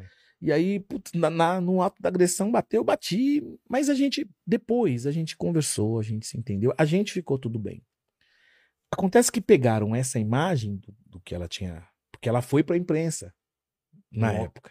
Falar né? sobre isso. No dia seguinte do que aconteceu, depois é que ela se arrependeu, mas ela já tinha ido. Pegaram a imagem dela e juntaram junto com a imagem do Vesgo. Ah, Então, na campanha, para construir uma imagem isso, de... isso em 2006, 2005, 2006, né? Tá. Foi quando aconteceu. A campanha de 2010 do Senado, Sei. ué, o que, que vai falar de mim? Não tinha. Tinha que ser isso. Então eles pegaram os assuntos de 2005 e trouxeram. Pô, ele é um agressor. Mas o meu público sempre foi feminino. Meu público sempre foram as princesas. E o que, que elas comentaram de você? A- a- Aposto que também Não, eu acho que te- assim, ó, quem não gostava, quem não gostava, tive, teve isso como motivo pra justificar, não gosto, né? Mas quem gostava, falou assim, peraí, alguma coisa tem, à toa É, não então, é. isso que eu queria entender, porque pelo pouco que a gente conhece aqui, eu, eu imagino que você, que você sabe que é errado isso. Então, como você olha pra trás isso, falando, caramba, que- eu, eu deveria ter ficado quieto, vi- virado as costas. Olha, o que qualquer pra- pessoa em sã consciência, com calma, Ah, sim, teria qualquer as- pessoa que tomou um tapão na cara, um murro, ou um soco, qualquer a pessoa fica quieta e vai embora. Certo? Qualquer pessoa. Agora é o seguinte, a gente não foi criado assim. Aí tem o machismo, né, cara? Total, né? né? Tem a coisa do machismo. O quê? Vou apanhar? Não, vou ter que devolver. Não, não sei o que lá. E isso é uma, é uma coisa da ignorância machista. Tem, tem, tem que entender isso, admitir isso. Assim como o racismo que você falou também. Pô, se tem- você não entender isso, você não vai melhorar. Numa situação. Ali, na verdade, eu fui pra grupo também. Porque eu entendi que era. Só depois que eu. Eu Como fui assim, mané. pra grupo? Eu fui pra grupo, não tinha que ter revidado.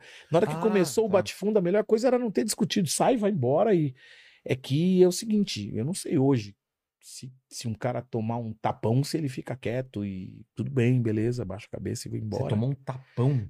Foi o que aconteceu com a gente, não é? Não foi só o tapão.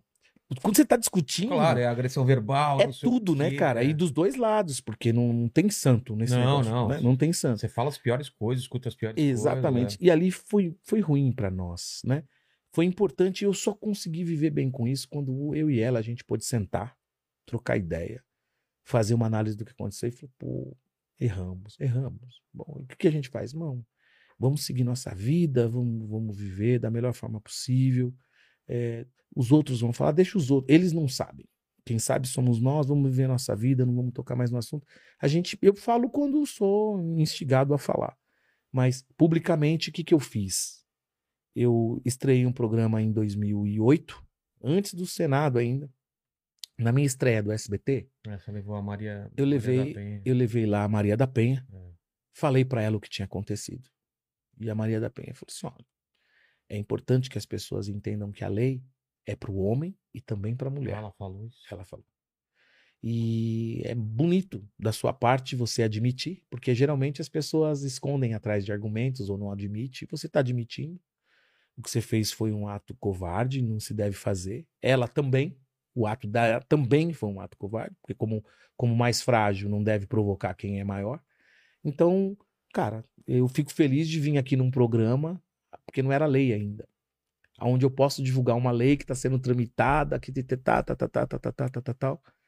E eu me senti muito, assim, pelo menos com meus filhos, com a minha família, com meus amigos, com os meus fãs, eu me senti muito acolhido, no sentido de ter me exposto nesse, Sim. nesse ponto, de ter tocado no assunto. É, porque não tem outra, outra, outra coisa senão se desculpar e falar, errei. É, e, e, e, de verdade, assim, ó, quem gosta, entendeu e falou, pô, que É legal. porque eu não entendo, e cara. quem não Você gosta, tem uma carreira maravilhosa e fica só. Eu tava vendo pelo chat a galera batendo nisso, batendo É. nisso. Gente que nem faz. Às vezes nem sabe quem você é. sim, só- sim. Mas eu entendo, mas é porque já, Não, é dá pra porque- entender, claro. É uma coisa. É, É, uma mas coisa... é porque não, já não gostava, ou não conhecia. E tudo que é do ódio é mais fácil de você se apegar. É. Né? Então o cara não conhece, ele não gosta. Por que, que você não gosta? Ah, ele bate mulher. Pronto, é Não, e, e- e até vem o ódio pra cima de mim pelo fato de eu estar abrindo espaço pra conversar. Pra trocar sobre, ideia. Pra cortar ideia. Pô, você tá dando palco. Eu falei, gente, deixa o cara falar. Vamos escutar, né? Porque, É. cara, é muito fácil apontar o dedo. Mas e, ficou muito assim. E ultimamente, então, mais ainda. É? Mais ainda. Mas eu, eu aprendi muito a detectar quando é a pessoa que de fato tem curiosidade para saber o que você pensa sobre tal, tal assunto, ou se é de fato quem não gosta que tá querendo Que provocar não o adianta o que você fale, que não vai mudar. É isso, É. é isso. É quem não gosta, simplesmente não gosta. E não adianta você explicar ou falar, o cara. Mas é, eu prefiro dar atenção para quem gosta. Ou para quem pelo menos tem curiosidade de conhecer. Eu tô falando com você hoje aqui. Exatamente. E, pô, que prazer poder estar aqui, trocar ideia Você tem falar filhos? de tudo. Tenho sete você tem filhos. filha. Tenho duas filhas, então, cara. é, você se colocando como pai, isso acontece com a sua filha, você consegue ter essa sensação e entender um pouco também as outras pessoas, falar, caramba, Perfeitamente, é, mas a você criação. entendeu? É, Mas a nossa criação, e a criação acho que de todo mundo. anos é, 80, né? A nossa criação lá dos anos 80. É, não, é- é- eu, Eu eu, eu- diria que tem coisa que não muda muito. É assim, amigo. Ninguém bate ninguém. É. Ok? Ninguém põe a mão em ninguém. A gente veio de uma época que é bateu, levou. Entendeu? Bateu, levou. Ameaçou, já foi. É. Sacou? Porque era rua. A gente cresceu assim. Hoje, quando eu converso com as minhas filhas, quando a gente conversa muito sobre isso, elas cresceram, cresceram ouvindo as piadinhas, Exatamente. né? Você é, essa é a curiosidade. O que você fala pra elas? Não, eu sempre, elas sempre souberam a verdade. Tipo, não, não, não bate. Não também, encosta. Não, é. Não, não tem isso, cara. É aqui, ó, discutiu, não, deu firmeza, mas ninguém bate ninguém. Não é, não é a questão da covardia do homem bater na mulher Não, é virar e nem da mulher e- batendo. é. Cara, ninguém bate ninguém, ninguém põe a mão. Porque aí perdeu razão. É né? isso. Discute, troca ideia, não deu, beleza, É. mas é, é, é importante porque tá acontecendo muito o seguinte. Como o cara é o covarde, como o cara é isso e tal, tal. Então a mulher pode achar, se ela ficou nervosa, ela pode enfiar a mão na cara, bater, tacar. Porque, tá se tudo o cara bem. revidar. É isso. Entendi. Então, a criação que eu dei pra elas é essa. Filha, ó, pra você nunca perder a razão. Ninguém vai poder encostar a mão em você. Mas você também não pode encostar a mão em ninguém. Isso não te dá o direito. É de- só isso. é. Se viver assim, mano, vai todo mundo viver bem a vida toda. Igual os caras. Os caras podem não gostar, pode falar boba. Falar, tá tudo bem. Mas e se encostar? Se encostar, muda tudo. Exatamente. Exatamente. Pô, obrigado por essa paciência aí, por essa explicação. Nada, e aí, eu- tranquilo. deu uma parada o chat aí de encher o saco? Ah, é, Ou tem algumas é que- questões? É que, é que você tá falando bem agora que a gente tá falando sobre o assunto, então É. o chat dá aquela. Mas então, mas o que estão comentando, por exemplo? Ah, não, mas aí um, um pessoal fazendo piadinha, outros Ah, falando tá, que, tá. que entendem do assunto, aí outras pessoas falando que acha que não justifica, mas tudo bem. Não, não, mas eu, eu, eu acho que não entenderam o que ele falou. Não justifica. Ele, Ah, ele sim, falou isso, né? Sim, é. sim, não, sim. Porque dá a impressão, de repente, que ele tá. Então, mas você pode falar, inclusive, não justifica pra quem não gosta, que o cara vai continuar. não É. Ah, sim, com Que ele- certeza. Não, Ele é- falou exatamente, isso. É exatamente. isso que eu não entendo. assim. Dá a impressão que ele falou, não, justifica. É, não, é- é, ficou é. muito claro e eu ainda fiz ele repetir. Não justifica. Não, né? você pode falar Pode falar 10 mil 10 vezes. vezes. É. Quem não gosta, não, não adianta. mano. Ele vai recortar esse trecho e tirar É essa isso, parte, é né? é isso. Tira a parte que ele fala. É, já é. da- É, não adi- já é não adianta. galera. Mas é isso. Tem mais algumas perguntas? O Eli Martins falou aqui, ó, Mandíbula, pergunta aí sobre a série Turma do Gueto que ele escreveu na Record. Ah, legal. Bom, Que ano que foi? é, foi na primeira renovação do contrato. A, a série estreou em 2003 na televisão. Ficou dois anos no ar, às segundas-feiras, uma audiência maravilhosa. Foi a primeira série protagonizada, dirigida por negros, né? Na televisão, assim. Foi a gente que Boa. fez. E, cara, a Turma do Guito, ela é um clássico, assim, pra galera. Porque isso aí tinha acontecido um ano depois, veio o filme Cidade de Deus. O filme de, o Cidade de Deus foi um ano depois? Foi ou um ano depois. Vocês um ano É, um ano Ah. depois, acho que 2004, 2005 Tá. deve ter saído o, o Cidade de Deus. E aí, o sucesso da Turma do Gueto foi tão grande que é isso, acho que é 2000 e... 2003, 2004. Acho que é por aí. Que aí virou o seriado Cidade dos Homens. A Globo resolveu fazer o Cidade dos Homens. Eu lembro, né? Com- En- com- Entendeu? Que é, veio depois da Turma do Gueto. Caramba. É, Porque provocou. E aquilo deu uma qual- audiência. qual a sua suas- quais eram suas referências? Porque quando você era moleque, não tinha muita opção. O que, que tinha? Você tinha alguma coisa. Você tinha o, o- o Bill do- Cosby lá dos Estados Unidos. De vez em quando, né? Mas- a ah, mas aqui TV aberta não passava, né? Não, não tinha, a gente não tinha o- série o- nenhuma. O, o próprio Quem dera Fresh a gente- Prince. o- o- Bel É Air. depois, né? Veio, É, veio chegou aqui depois, depois, né? né? Então, É. o que, que você tinha de referência de, Putz, de seriado negro, de filme negro? Você tinha Não tinha muito nada. pouca coisa, muito né? pouca coisa. O que a gente Você tinha, tinha o Ed Murphy começando a despontar, Uhum. né? Boys in the Hood, filme É. fazendo sucesso ali na adolescência. É, Caramba, era Tava ver, começando. ver né? os Jacksons 5 na televisão, o desenho dos Jacksons 5 que existia. É, cara. É. Globetrotters, lembra? Globetrotters. É. Não, tinha, não tinha muita referência, não. Mas quando aconteceu essa situação, eu entendi que era uma oportunidade. Porque eu poderia ou pegar um dinheiro, um aumento de salário que era, que era bacana, ou seja, o salário que eu digo é, eu tinha seis cotas de Tá. merchan. Eu podia aumentar para 12 cotas, dobrava a quantidade de cotas, ou eu pegaria essas cotas e falar, é o que eu fiz. Falei, Record, vamos fazer o seguinte, me dá mais duas horas de programa Ah, tá. tá? E paga esse conteúdo aqui que eu vou criar. Ah, não Com pode, essas cotas é, você. não você pode passar desse valor. Então, eles ficaram com as seis cotas e me repassaram em valor, no- em horário. E a produção eles bancavam. A produção eles bancavam, junto Tá. com a era dividido, junto com a Casa Blanca. Entendi. Então virou uma, uma Uma- uma- triparte, né? Entendi. Tripartite. Então a Casa Branca tinha um pedaço, Que era eu, eu era o, o- o criador e o veiculador era a Record, que ajudou a produzir. Caramba. E foi um é um modelo legal, né? Pra, Foi. pra televisão. Foi. Foi um sucesso porque a ideia do seriado era mostrar a periferia em todas as instâncias. Então, tem crime, tem droga, né, tem trabalhador, tem amor. É isso que eu fico às vezes chateado, porque, cara, insistem de mostrar só o lado ruim do Só negócio, ruim, né? é. Do tráfico, da, da violência. E o lado bom, cara, do Tem negócio, muito não é? Porque 90% daquela É. galera é a galera que levanta para trabalhar e fazer tudo. E ali, então, a gente tinha os recortes de jornais, de notícias do que acontecia. Eu peguei a Laura Malim, que era uma escritora maravilhosa. Falei, Laura, a gente pode se basear por as notícias. Por exemplo, notícias populares vêm com a desgraça, não vem? É. Ali já é o fato que aconteceu. É. Vamos mostrar a vida do cara antes. Como é que ele vivia? Quem é a mãe? Quem é o pai? Qual é o ambiente? Então ela entendeu aquilo, fez um roteiro maravilhoso e ficou muito legal. Acontece que Turma do Gueto tinha uma média de 9 a 11 pontos de média. Tá. E a Record não conseguia vender muito patrocínio, nem cota de, de, de comercial. E aí veio uma ordem para para Casa Blanca. Ó, precisa ter mais cenas de violência, precisa ter mais violência. Tá, tá tendo muita historinha.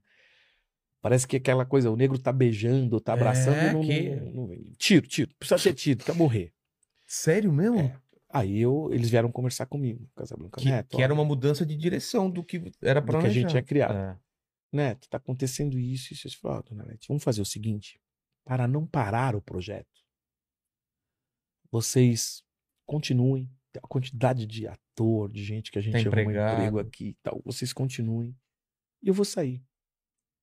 Hum, você vai sair? É, eu vou sair. Eu saio da série e vocês dão o rumo que a Record tá, mas não tem, eh, ela não tá sendo mais a minha verdade Entendi.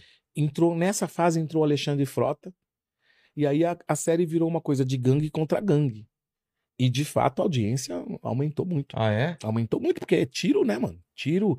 E tinha um número de, de, de quantas pessoas tinham que morrer. Ah, você tá brincando. Pô, então morria neguinho do nada. Já começava com morte tinha- Caramba. enfim desvirtuou um pouquinho do que era o que, que é o lado bom de tudo isso? Passado esses anos todos quase 15 anos é, eu tô junto com o pessoal, meus amigos da LTW, a gente acabou de receber o roteiro da turma do Gueto. São seis meses de que os um, um grupo de escritores e redatores estão lá trabalhando para me entregar o roteiro da turma do Gueto, porque a gente vai fazer uma minissérie agora, Oh. uma nova história, uma nova fase. Estão respondendo ao nosso mano Mandíbula. É? A turma do Gueto. hein? É, Mas turma vai do Gueto onde? deve voltar. A ideia é a gente mostrar a turma do Gueto pra Netflix. Tá. E agora a gente já tá com a Bíblia. Mas, é um- mas são é- novos atores. no- novos tudo- atores, novas histórias tal. tudo. Pô. É muito, É porque eu muito ia falar bacana. isso pra você. Eu não sabia dessa parte, eu ia falar, pô, mas por que não trazer agora que tem streaming pra caramba, É, é. uma necessidade de conteúdo pra caramba? Exatamente. E Foi filme. muito nisso. É, filmes também, filmes Derivar e séries. filme, né? É, eu, eu- a produtora que a gente tem hoje lá na Coab, essa que eu quero que você vá, Tá. pra você conhecer, de verdade mesmo, hein? Pô, eu quero, muito. mesmo. Ela é uma produtora focada em conteúdo étnico. Tá. Então existe, por exemplo, um canal chamado Colors Brasil, que são de videoclipes de pessoas que estão começando, que a gente produz lá, Pô, que legal. é, comercial. O meu programa de TV, as coisas que eu faço, a gente produz lá. E a gente quer também que a série é, a gente possa produzir lá mesmo, entendeu? No nosso espaço. E eu não sei se vocês já estúdio. fazem, mas eu acho que uma coisa que seria importante também é ajudar pequenos criadores de conteúdo a ter o seu canalzinho do YouTube para fa ele falar sobre a, a verdade dele, né? Que, Sim. que é um investimento muito pequeno para uma produtora, porque um, para um canal precisa de uma câmera, uma luz e não sei o quê. Dá para você ter vários pequenos com- produtores de conteúdo, né? Cara, é muito legal. Lá você vai se surpreender. É? E Nós temos lá a produção de um podcast chamado Batalha da Aldeia.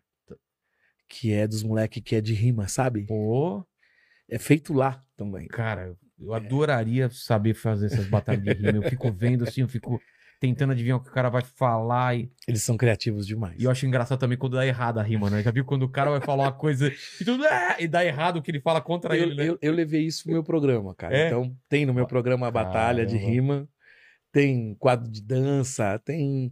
Cara, eu tenho a liberdade de poder fazer tanto na TVWA, Beatbox, né? é, Tem, pô, tem coisa pra caramba, né? na- pra- tanto na TVWA quanto na Rede Brasil, eles deixaram a gente muito à vontade para poder fazer do nosso jeito assim. Ah, é então, bom.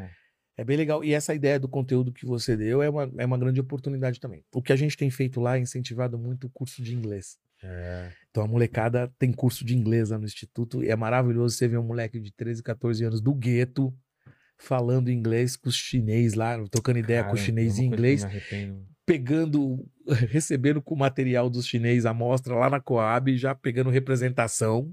Caramba. Ô, louco, mano, porque o China fala inglês. É. O moleque aprendeu a falar inglês, ele troca ideia com os chineses Caramba. e o cara manda o negócio e o moleque lá empreendendo na Coab, vendendo, representando. Cara, é maravilhoso. Que do caramba. Maravilhoso. Pô, que maravilha, cara. Essas notícias me deixam muito alegre. porque veio aqui também é, várias pessoas sempre com essas ideias de periferia, de esporte, de cultura e, cara, quanto mais variados são as, as variadas as opções pra pra molecada, é melhor, né, cara? Pô, De cara. repente vai ter um moleque que vai querer falar com criança e vai ter um canal infantil, outro vai ter um outro ensinando a fazer uma parada, né, cara? É conteúdo, é, É. muito, muito legal, muito, Muito legal, legal. mesmo.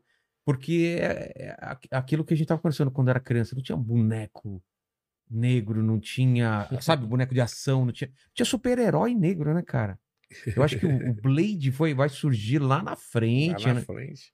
Olha só, é, é muito legal quando você consegue fazer essa análise, essa reflexão. Porque é, muita gente é, agiu como racista mesmo sem, sem querer. Porque nun- simplesmente nunca parou para pensar ou se colocar no lugar do outro. É. Então, quando, Sentiu a falta do quando outro, né? você faz essa reflexão sendo branco, você tira da linha de conforto uma série de brancos que estão ali falando: Caraca, eu nunca pensei nisso. É, Sacou? é, é porque eu recebo muita gente aqui e eu, eu presto atenção no que as pessoas falam. Eu falo, caramba, eu nunca tinha pensado nisso. E eu não tô falando só de racismo, não tô falando de mulher também, que às vezes elas me falam umas coisas e falo, cara.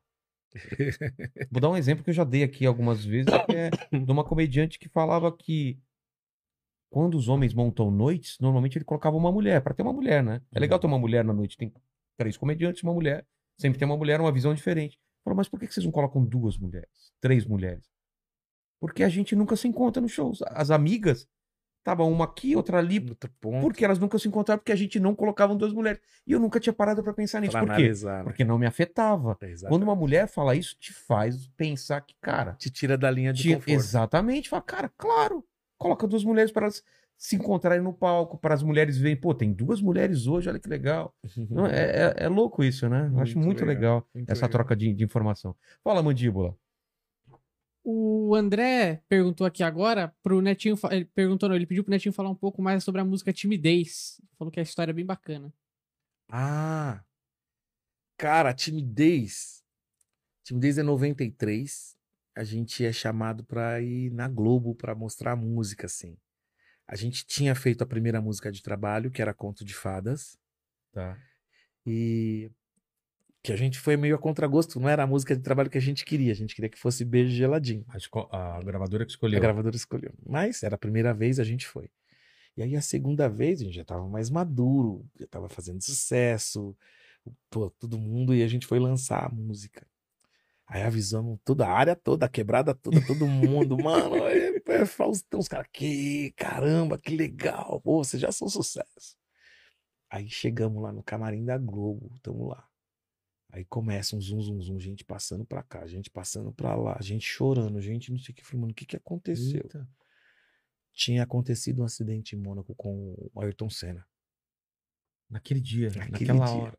Foi de Naquele manhã, domingo. né? Foi num domingo de manhã. É, E assim, na Globo, o programa ia começar vai, duas e meia, três horas da tarde. Quando é 11 horas, você tem que estar lá, É. sacou? Dá um camarim, você almoça, como faz tudo lá. Ficamos lá, então aquele zum, zum, zum. Aí começou o clima, "Ah, acho que não vai dar pra vocês se apresentarem hoje. Meu Deus, que vergonha, o que, que a gente vai falar? Guedes? todo mundo. É, a gente tava triste, mas a gente não sabia. E não era como hoje a informação. Sabia que tinha acontecido o acidente. Só. Não tinha informação se ele tinha ido pro hospital, se ele tava, tinha, tava vivo. O que Ah, que- é? nu- ninguém sabia. Aquilo ficou umas quatro horas, cinco horas até a gente entender. E aí a gente achou que a gente não ia se apresentar mesmo. caramba, a gente vai voltar pra área, os caras vão chamar a gente de mentiroso, todo mundo. Cara, a nossa preocupação tava moleque, né, cara? É. Porra, aí. Cara, a gente viu, eu nunca tinha visto, eu vi o Fausto chorando, cara. Eu vi. Você Eu viu o vi, Fal- eu vi. chorando? Eu vi. No corredor chorando, chorando. O Caramba. pessoal chorando, a gente, mano, ferrou, mano, não vamos nos apresentar, não. Não vai dar, vamos embora, vamos não sei o quê. Aí eu não sei o que aconteceu, que ele deu uma ordem lá. o- E aí a moça falou assim: ó, Fausto disse que se vocês foram escolhidos pra estar aqui hoje, é missão de vocês alegrar o Brasil, porque é, a gente perdeu o maior herói que o Brasil tem e tal. Eu lembro, não esqueço disso. Caramba. A gente olhou um pro outro. E aí a, a- a timidez, ela não era uma música alegre. Ela era uma música romântica e tal. Cara, é engraçado. A gente entrou naquele clima, mas fazendo do nosso jeito, do jeito que deu. Cara, a música no outro dia bateu mesmo primeiro lugar, assim, foi uma, do... uma venda. É, Do samba é como se fosse o hino Que da tava questão todo do mundo Ayrton Senna, porque o Brasil, tá, a Uhum. audiência tava ali, querendo saber o que aconteceu. É. Tanto que a notícia da morte só foi dada quase que no final do programa. Do Faustão. Depois de vocês se é, apresentarem? Pra preparar pro Fantástico. né? Entendi. E isso aí marcou demais. E é uma das músicas mais lindas do Negritude, assim. Uma das mais Caramba, que- executadas. E ficou marcado na sua cabeça Ficou por esse marcado. dia, né? Ficou marcado demais pra todo mundo, assim. Todo mundo, pô, eu lembro, tava assistindo o Faustão e É, vocês. lá." esperando. Caramba. É, bem início da gente, assim, É. sabe? Bem início. Ó, a Brunita falou aqui, Mandíbula, faz a minha pergunta. Tô fazendo. E daí ela falou, pergunta se ele pensa em voltar a fazer o programa em, um- em algum canal aberto de... Aí ela falou de domingo, como o domingo da gente. Ah, tá. É, muita gente não sabe, faz pouco tempo, mas é, como eu disse, a gente está fazendo o programa, o programa é da gente, passa domingo ah, às 8 horas da noite, tanto na Rede Brasil quanto na TV WA. Em todas as operadoras a cabo do Brasil e TV aberta na Rede Brasil. E existe a ideia da gente agora construir um novo cenário, fazer algumas coisas e algumas negociações para a TV aberta maior também no ano que vem. Com a produção do seu, É, com a produção da nossa. sua produtora. É, é. Pô, Natinho, obrigado por esse papo, cara. Adorei pra caramba, assim. Você é muito simpático, respondeu de tudo. Ainda perguntei antes aqui. Podemos perguntar tudo? Ele falou, ah, cara, pergunta qualquer coisa, né? Achei, achei legal isso. E a gente sempre termina o papo aqui sempre com as três mesmas perguntas que eu faço pra todo mundo e contigo não vai ser diferente. Estamos celebrando sua história de vida, sua trajetória até aqui, seu trabalho. E olhando pra trás, Natinho, qual foi o momento mais difícil da sua vida? Ou da sua carreira? né? O momento mais difícil da minha carreira, eu considero que foi a saída do Negritude mesmo. É. Foi muito dolorido. Não era só musical, era os irmãos, né? Tipo assim, separar é dói. Pra caramba. é. e a segunda pergunta é o seguinte: iremos todos morrer, espero que demore muito, você leve muita alegria ainda para as pessoas, mas esse programa, assim, assim como suas músicas, que vão ficar para sempre aí, o pessoal pode voltar nesse vídeo aqui daqui 200 anos e saber, querer saber quais são as últimas palavras de Netinho de Paula. Que, aliás, só deixa eu te perguntar: o de Paula é artístico ou é, é nome mesmo? Nome, nome. De Paula? É, meu nome é José de Paula Neto. Ah, Então, tu sempre mundo me chamou de Netinho. tá. E quando eu fui lançar minha carreira solo, já tinha o Netinho da Bahia. Pra diferenciar, tem que ser o Netinho de De Paula. Paula. Pensei que era artístico. Então, o pessoal que voltar aqui, quais seriam as últimas palavras sua daqui? O pessoal voltar daqui 100, 200 anos, assim, o seu epitáfio, aquela frase de túmulo, assim, embaixo, assim, netinho de Paula. Cara, minha, pode ser plagiada? Pode, claro, pode ser uma frase de de. Tolstói, que eu gosto É. bastante, fala assim: quer ser grande? Fale de sua aldeia. Eu falo da minha, que é a minha Coab. Cara, eu, eu concordo absurdamente com isso.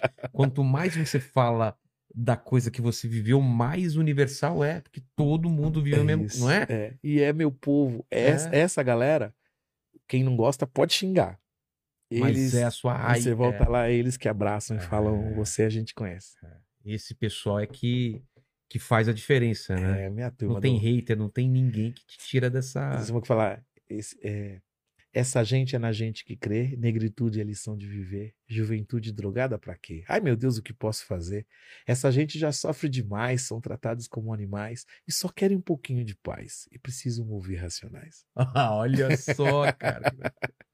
A terceira pergunta é se você tem dúvidas. Eu acho que tem muitas, né, ainda. Escolhe uma dúvida, uma pergunta que você se faz, assim. Você tem uma dúvida pra dividir com a gente. Cara, um país tem um déficit habitacional como o nosso, aqui, ó. Tem favela, cara. Como é que eu vou pensar e aprovar estado mínimo, tá ligado? Eu não, eu não consigo, não entra na minha cabeça. Minha dúvida é como é que o cara pode querer o estado mínimo se é o estado que tem que prover o bem-estar social da sociedade?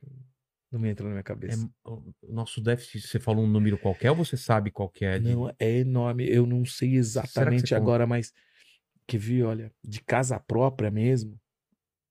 Cara, é de muito- casa própria, eu acho que muito menos do que 30, 40% da população brasileira tem casa própria, cara. 30%?